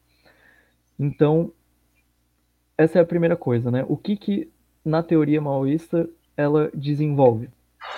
Em primeiro lugar, o que eu já tinha falado no início, a questão da teoria das contradições, o desenvolvimento da teoria do conhecimento e formulação da linha de massas. Né? Lógico, tudo isso eu, eu não, não, pretendo abordar é, profundamente, porque até acredito que seria melhor cada um ler as cinco teses filosóficas do Mao Tse Tung, é, ler por conta própria para poder se aprofundar, né? Então, essa, essa apresentação sendo só um, um introdutório. Mas a teoria da contradição, compreendendo melhor como é, é, ocorrem as contradições na, na, nas relações sociais, na sociedade como um todo, e de como lidar com essas contradições, né? Isso que eu falei agora, por exemplo, da, das contradições antagônicas e não antagônicas, que é a compreensão de que existem contradições é, que podem ser resolvidas é, de maneira amistosa, de maneira é, é, pacífica, enquanto existem contradições que só podem ser resolvidas a partir do conflito, do embate. No caso, já um, um embate mais é, é, agressivo, né? E compreendendo essa, essas contradições, né, e, e, como as contradições elas sempre estão existindo, é, seja dentro do partido, e aí a, a, compreensão da luta de duas linhas dentro do partido, né, como sendo a compreensão de que o Partido Comunista ele não vai ser é, 100%, 100 homogêneo, né, tipo, sempre vão existir correntes dentro dele, no sentido de que sempre vão existir é, é linhas que vão estar em disputa dentro desse partido. Compreender isso, compreender que isso existe, é necessário para a gente conseguir ter uma postura de lidar com essas críticas, é, com, essa, com essas linhas distintas, é, com o princípio de unidade, crítica e unidade. Ou seja, a gente busca a unidade interna, a unidade dentro do partido, dentro do movimento comunista, dentro da sociedade, desde que sejam contradições não antagônicas, né?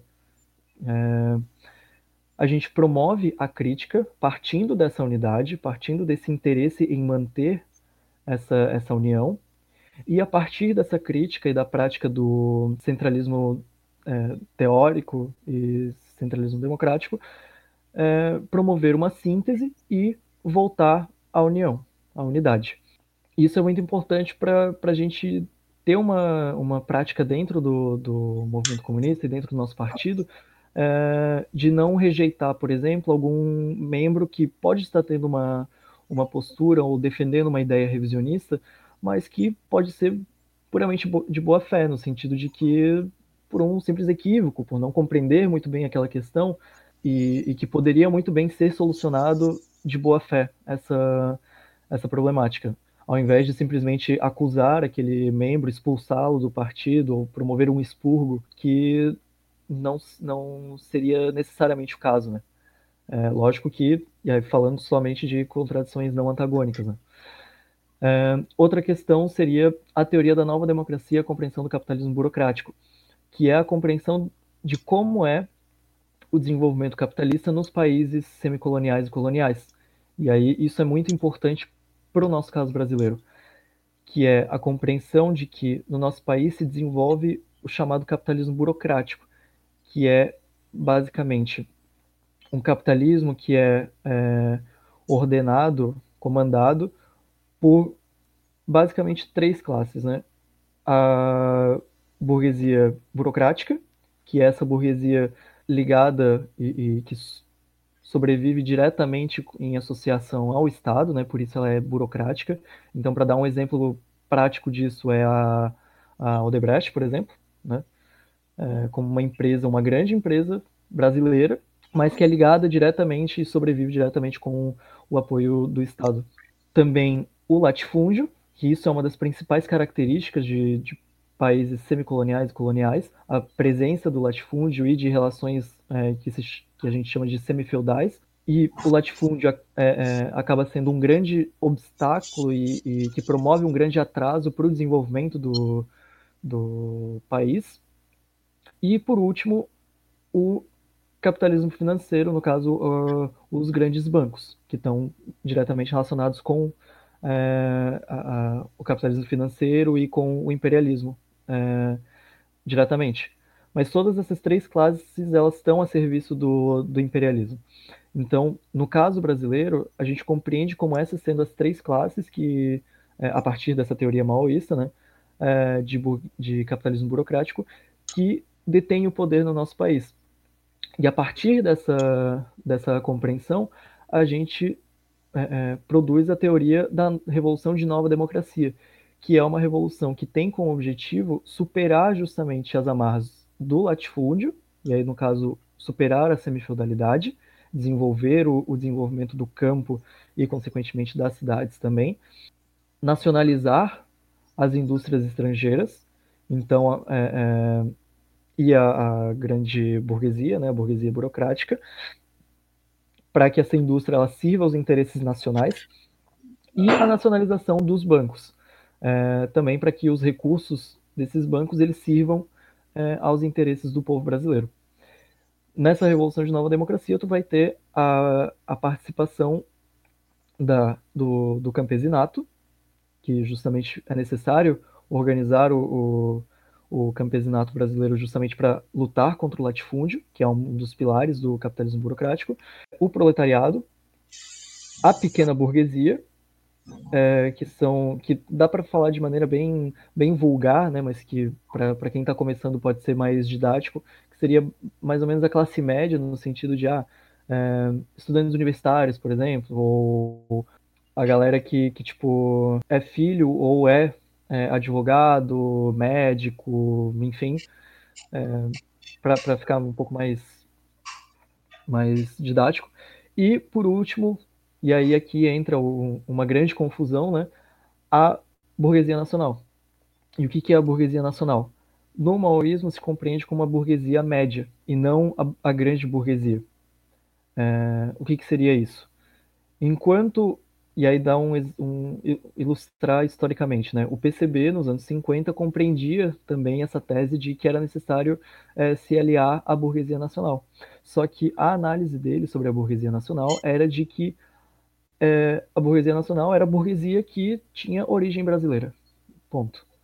O problema está que essa burguesia, que eles consideravam nacional, ela era justamente essa burguesia burocrática. Então ela não tinha interesses genuinamente nacionais, é, nacionais genuinamente é, de desenvolvimento da economia brasileira. Elas tinham interesses ligados ao imperialismo.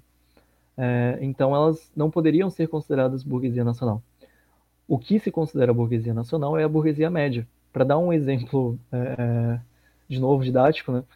um exemplo aqui de Santa Catarina é de que existe, e aí que eu acho que todo estado vai ter, né? É, aqui em Santa, Santa Catarina tem um, uma empresa de refrigerantes chamada Pureza. Essa empresa é uma empresa que, tipo, é um de médio, até dependendo da relativamente grande porte, mas, tipo, ela tem um alcance no estado acredito até que chega no Rio Grande do Sul ou no Paraná, não tenho certeza, mas é uma grande empresa, no, no, sentido de que ela tem bastante alcance, pelo menos aqui em Santa Catarina. Mas essa empresa, que é, a gente pode considerar como uma média burguesia e uma burguesia nacional, ela sofre com a exploração do imperialismo também. Como que ela sofre?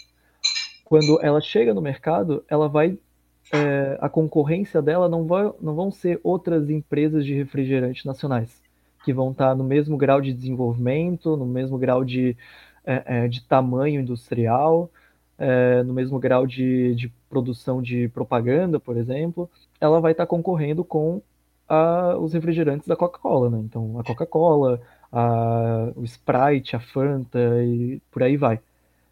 Essa, é, esse conglomerado, né, essa multinacional que é a Coca-Cola, é uma empresa é, internacional que cumpre um papel imperialista no nosso país e que, é, é, justamente por ser uma multinacional, os interesses dela não têm nada a ver com os interesses do nosso país, do nosso povo brasileiro.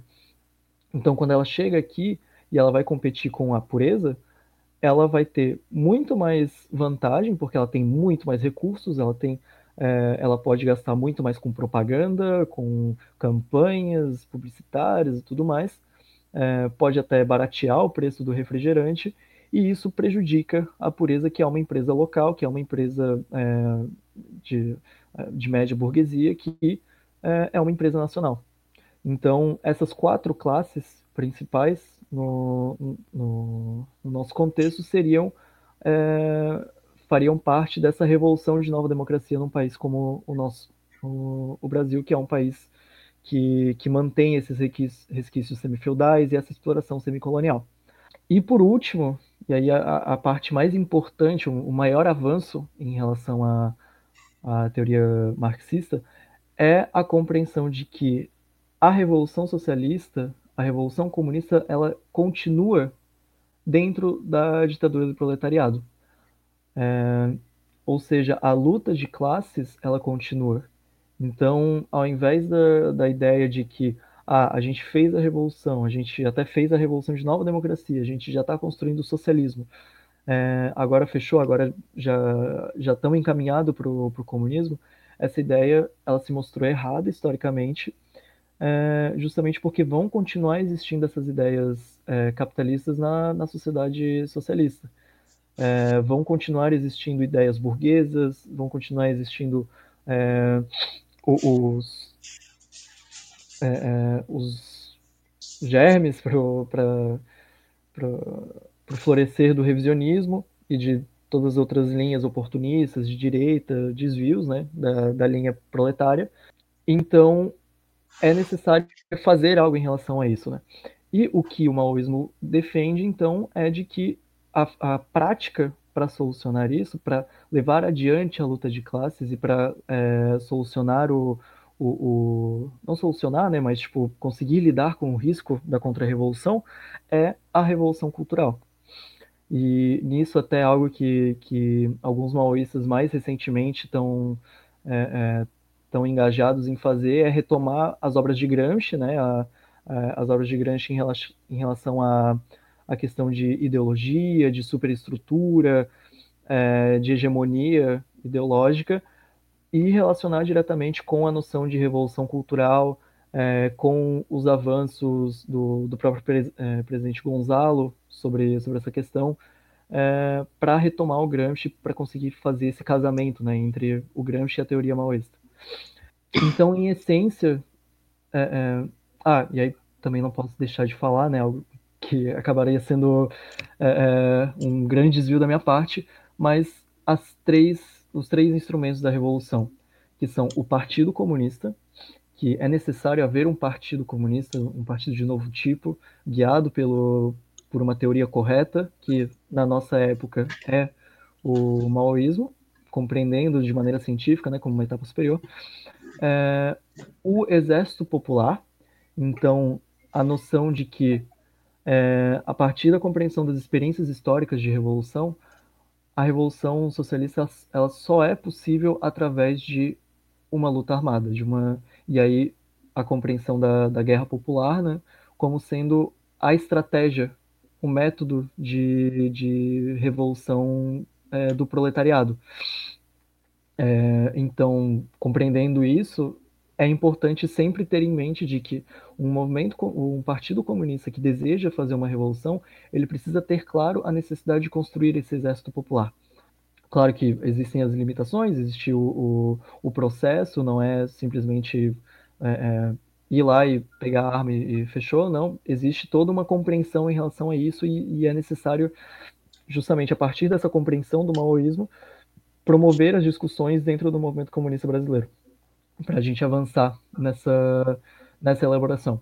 E, por último, a frente unificada, que é a ideia justamente de construir uma frente é, que unifique essas diferentes classes lideradas pelo Partido Comunista, liderada por uma linha proletária, é, para promover essa revolução de nova democracia num país como o nosso. Então, em essência, é isso que constitui o maoísmo.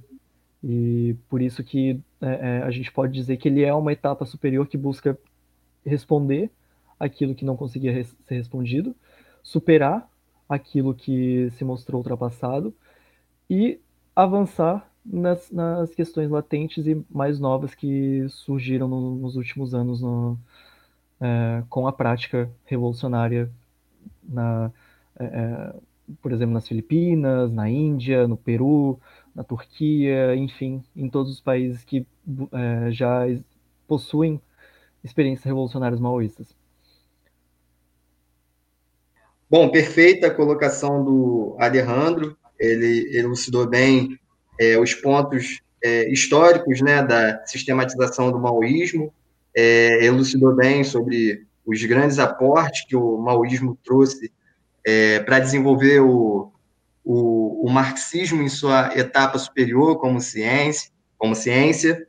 E nesse sentido, eu queria fazer algumas considerações, é, levando em conta também nosso, a nossa última questão da pauta, que é sobre os desafios do movimento comunista atual e como que o maoísmo ele pode ser uma importante ferramenta para lidar com essas é, situações. E queria comentar aqui, assim como o Alejandro comentou, o maoísmo ele foi responsável por sistematizar as questões acerca da, das contradições e compreendendo que em países semicoloniais, e nesse caso o Brasil se inclui como um país semicolonial, a contradição principal é entre imperialismo e nação. Nesse sentido, é importante a gente destacar sempre sobre esse caráter, sobre o caráter atrasado que permanece na nossa formação econômica, o desenvolvimento das forças produtivas e das relações de produção, é, elas vão se desencadear é, justamente com essa etapa é, revolucionária de nova democracia, para poder, de fato, tornar é, a nação como soberana em si, né, e poder desenvolver as suas potencialidades e não mais ser uma nação subjugada pelo estrangeiro e tendo essas classes títeres, como foi muito bem apontado, constituído o latifúndio, é, a burguesia compradora, é, enfim, e a burguesia burocrática. Então, nessa situação, o maoísmo ele se constitui como uma ferramenta precisa, é, enfim, uma arma ideológica para a gente poder estar tá, tá desenvolvendo sobre essas questões. Então, queria, é, nesse sentido, pontuar quais são as contradições que a gente enfrenta no nosso movimento comunista, como que se deram essas contradições e como que, de fato, a gente é, pode ser utilizado o maoísmo para solucioná-las. Bom, em primeiro lugar, a gente precisa entender né, qual, qual é o momento histórico que a gente está. Né? Tipo, o movimento comunista, é, não só internacional, mas especialmente aqui no Brasil. A gente está num momento de reconstrução do movimento comunista, de reconstrução do Partido Comunista, partindo da compreensão de que um, um, não é possível existir mais de um partido comunista, verdadeiramente comunista em um país. É, porque deve existir apenas um, né, que possui uma linha correta e que se constrói com, e se consolida como a vanguarda da classe trabalhadora. É, e só é possível existir um partido assim, seguindo uma linha correta, seguindo é, é uma linha que seja completa, né? É, pelo menos completa até o, o seu momento histórico. E, e é nisso que a, a necessidade de divulgação e de difusão e de discussão acerca do maoísmo e de aceitação do mesmo é tão importante nesse momento, porque é justamente a partir do maoísmo que a gente consegue compreender os erros do, do movimento marxista-leninista é, passado, é, compreender os erros do movimento comunista brasileiro, né, e, e não só é, é de anos atrás, mas que continuam até agora, e, e erros que podem muito bem ser superados, que já foram superados historicamente, mas que são é, é, o que a gente chama de erros mortos, né? Tipo, não são erros vivos no sentido de que a gente ainda não sabe como solucionar esses problemas. São erros que a gente já sabe, já compreende, já tem uma grande experiência histórica, é, mas que eles se repetem. Então, essa é, é, conseguir absorver o, o maoísmo no movimento comunista brasileiro hoje é uma tarefa fundamental. Isso acaba sendo um, um grande problema quando se tem pouco material sobre, né? E quando se tem. Tá, na real eu vou deixar isso para consideração final. É, vou, vou deixar vocês falarem e aí depois eu, eu concluo. Que aí eu quero falar tipo, sobre a, a questão de postura e tudo mais. Tudo bem? Tranquilo. Então, caminhando aqui para nossa, nossas considerações finais.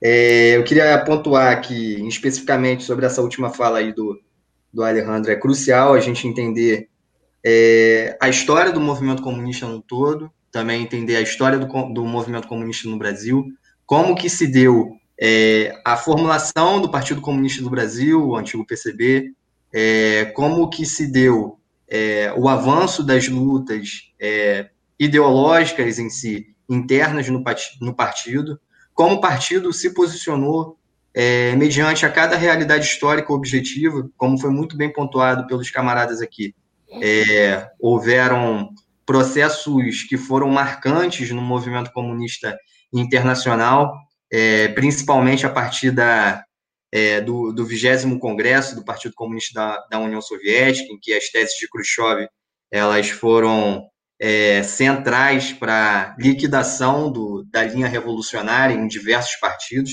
Nesse sentido, entender o posicionamento né, é, da linha revolucionária que se desenvolvia no Partido Comunista do Brasil, é, enfim, também a linha reformista, que acabou adotando também essas teses de Khrushchev e posteriormente levou à cisão, entender como que se deu a formulação do PCdoB, é, a partir da, da, formulação da Carta dos 100, como que essa linha revolucionária ela foi desenvolvida no Brasil a partir da, também dessa, dessa, dessas concepções trazidas pela Revolução Cultural, né, na luta contra o revisionismo, como que isso foi levado a cabo no Brasil, é, até mesmo as contribuições do grande camarada Manuel Lisboa, as apreensões que, que, que ele fez nesse sentido, e, e fazer um balanço né, crítico sobre a, a nossa história, é, percebendo os erros e os acertos, é, afastando os erros e principalmente desenvolvendo os acertos,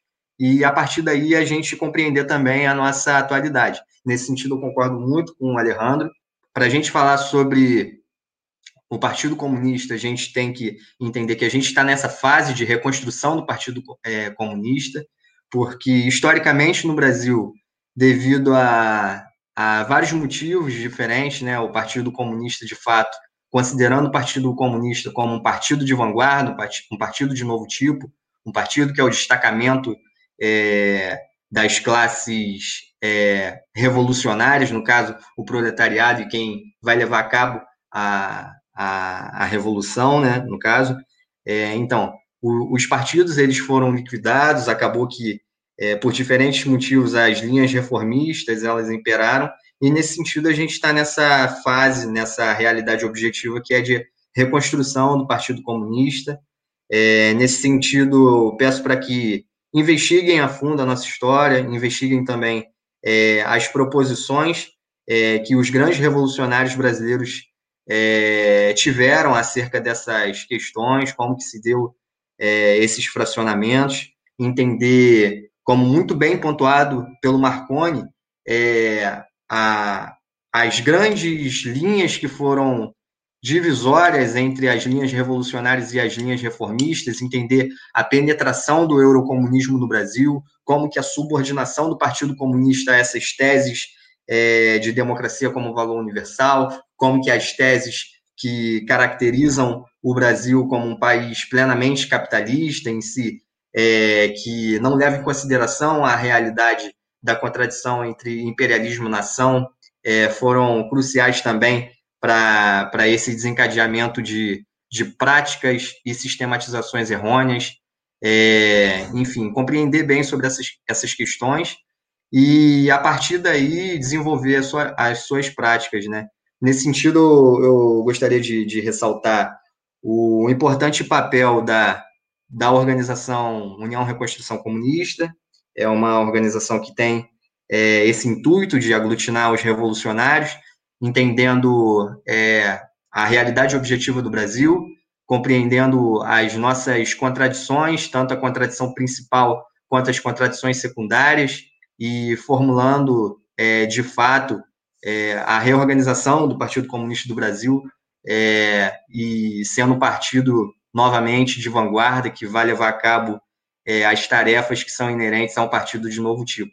Para não me estender muito, eu queria agradecer a presença do Alejandro, agradecer a presença dos nossos amigos do, do coletivo Onças Pintadas, é, deixar registrado aqui para os ouvintes, para eles procurarem também sobre a organização, que faz um trabalho muito importante em Santa Catarina, para estar tá levando adiante os debates é, sobre marxismo, leninismo, maoísmo, os debates sobre o anti-imperialismo, as contradições que a nossa nação enfrenta. E pontuar que estão sempre bem-vindos aí no nosso grupo de estudos, quando quiserem colar, cada um de vocês pode participar aí. É isso, vou passar aqui para as considerações finais dos outros camaradas. É, obrigado aí, Alejandro. Vou fazer alguns comentários breves aí até sobre o que você sobre o que você disse e complementando o que eu já havia dito é, em relação né, à atualidade da coisa. Quando nós temos hoje em dia o um movimento comunista, né, sendo sendo necessário neste movimento que nós tenhamos realmente uma reconstrução, né, que é exatamente a proposta da, da URC, que é também é, a proposta do ONCES, né, fazer um, um balanço real sobre a realidade do próprio movimento, né, em seus erros e acertos.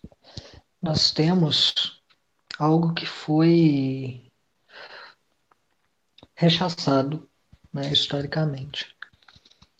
É, e que quando foi feito, como eu já havia adiantado lá naquele comentário e agora me complementarei aqui, quando foi feito, foi feito de forma errônea. Né? O Pedro comenta sobre isso de vez em quando e realmente é a verdade. Né?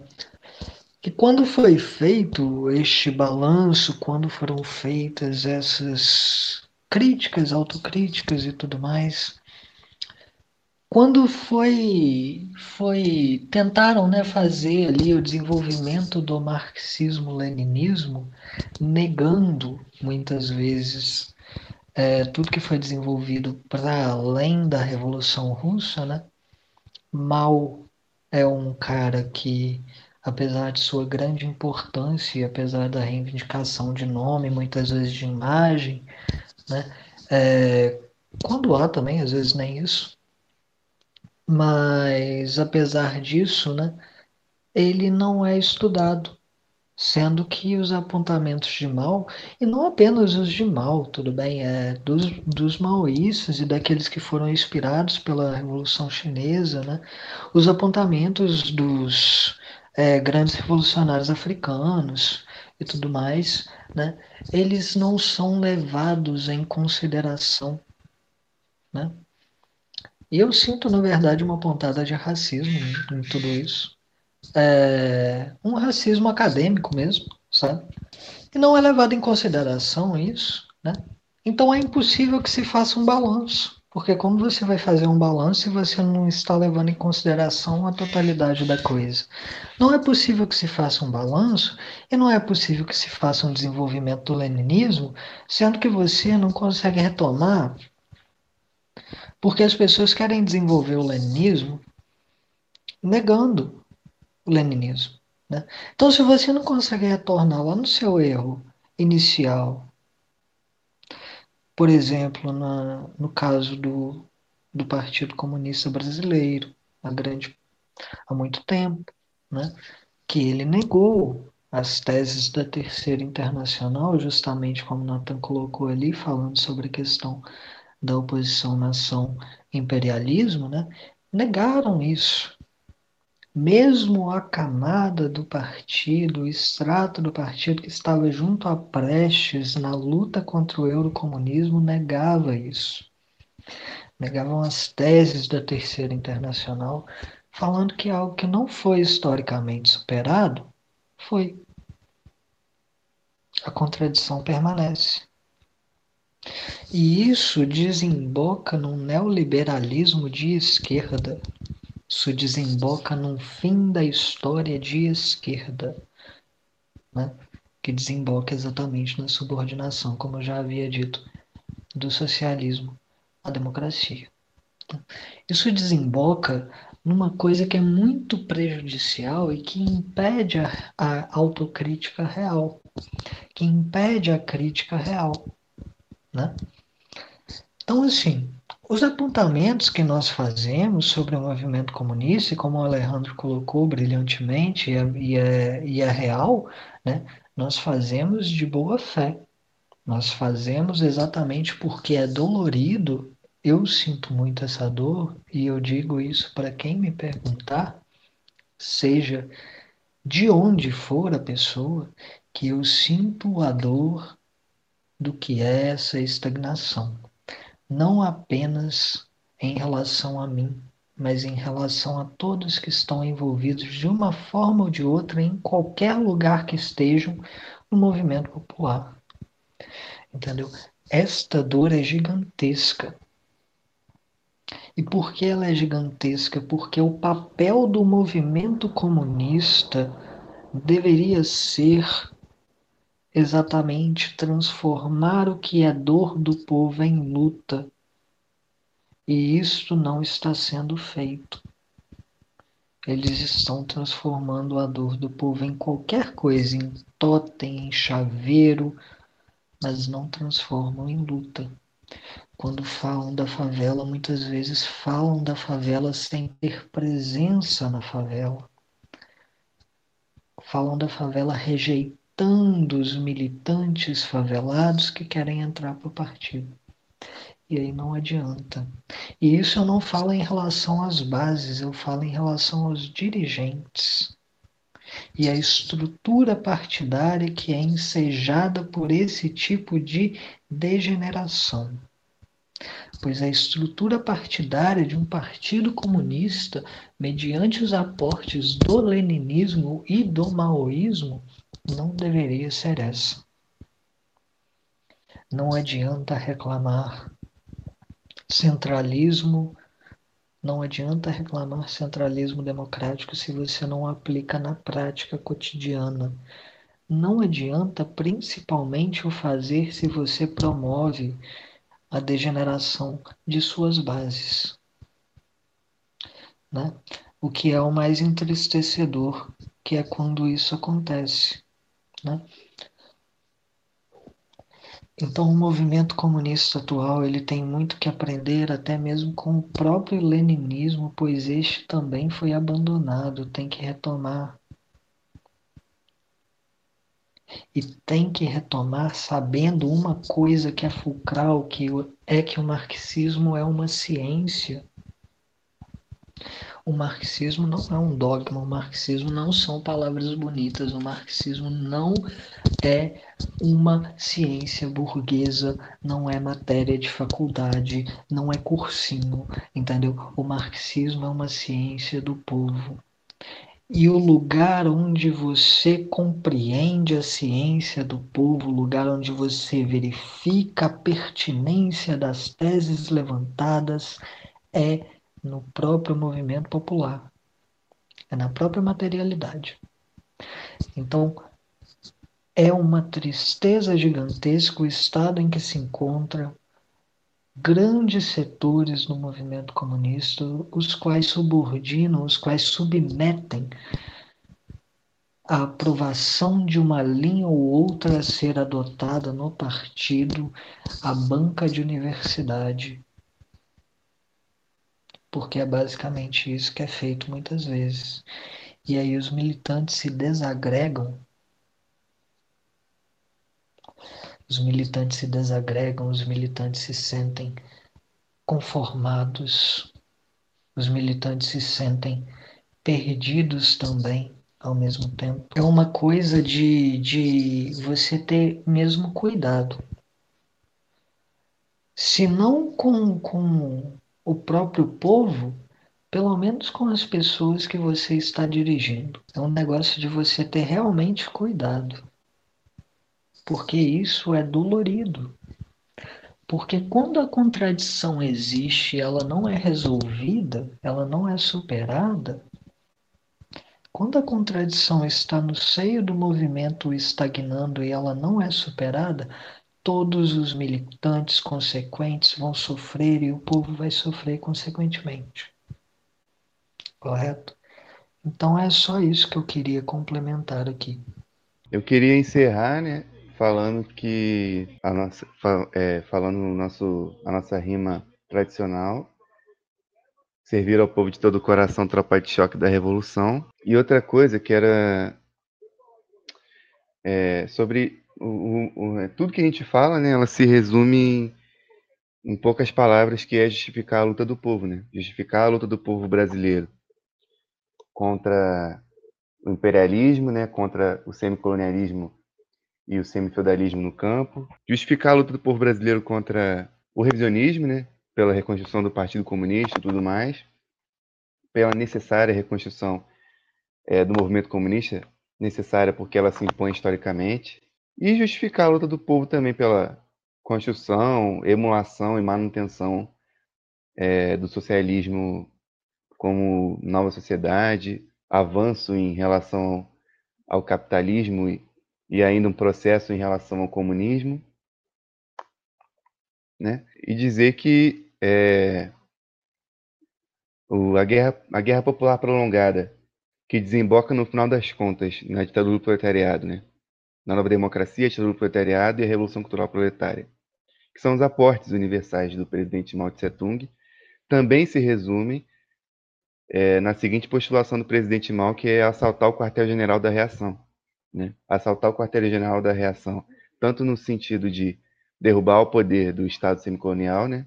que é uma questão também fundamentalmente diferente entre é, os maoístas e tal, os antirrevisionistas e e os partidos e organizações e, e revisionistas no geral.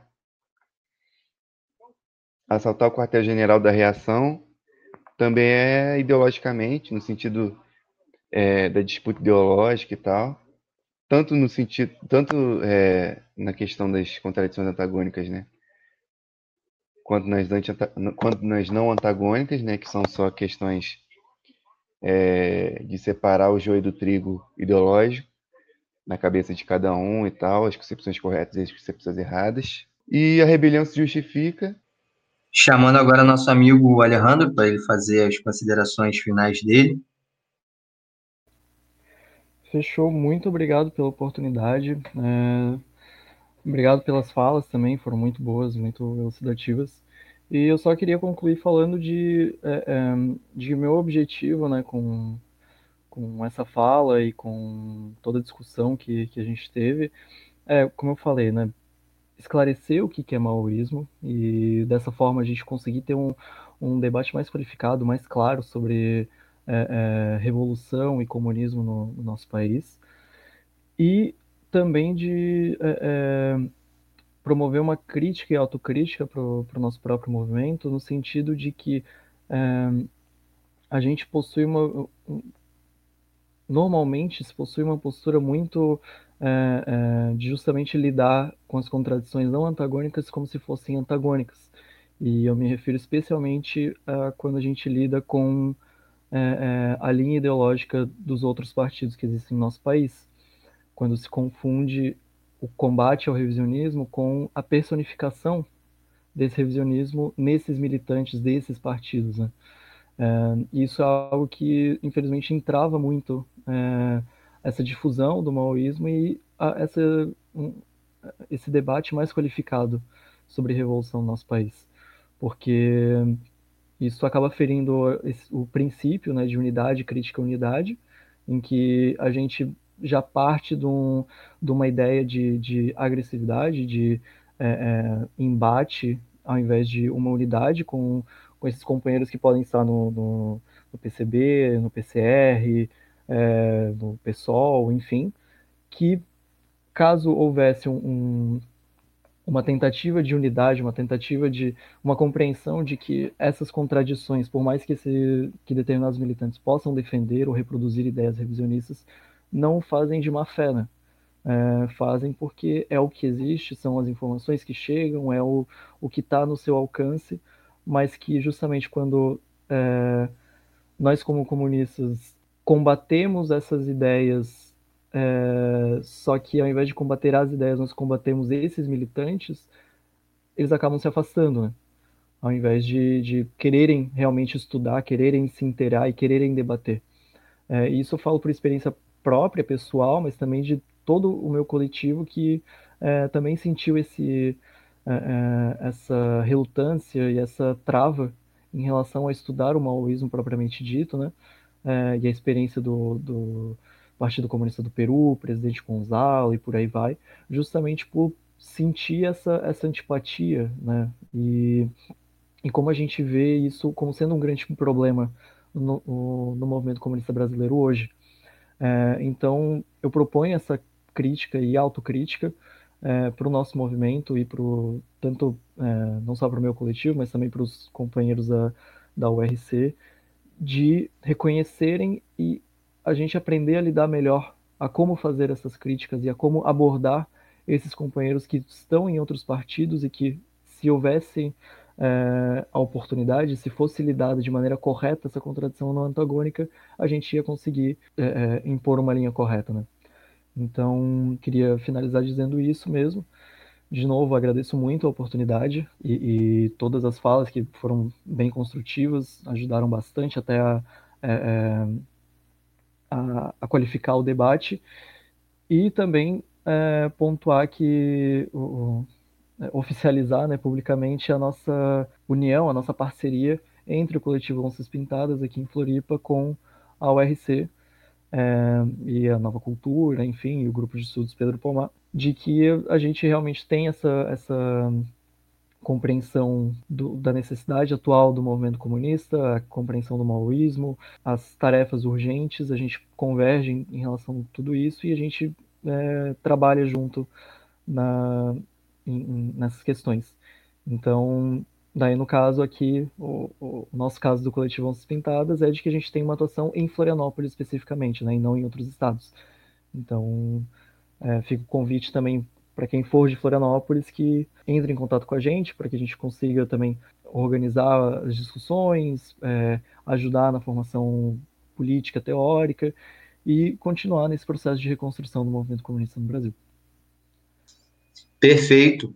É, mais uma vez, muito obrigado aí, Ale, pela presença, é, selando aí mais uma vez é, a nossa amizade e comprometimento mútuo entre as organizações. É, peço mais uma vez para que a galera que está ouvindo é, procure saber sobre o trabalho do coletivo Onças Pintadas, porque é um trabalho muito importante, principalmente se você for é, de, de, Santa Catarina, poder investigar qual, qual, é a atuação deles.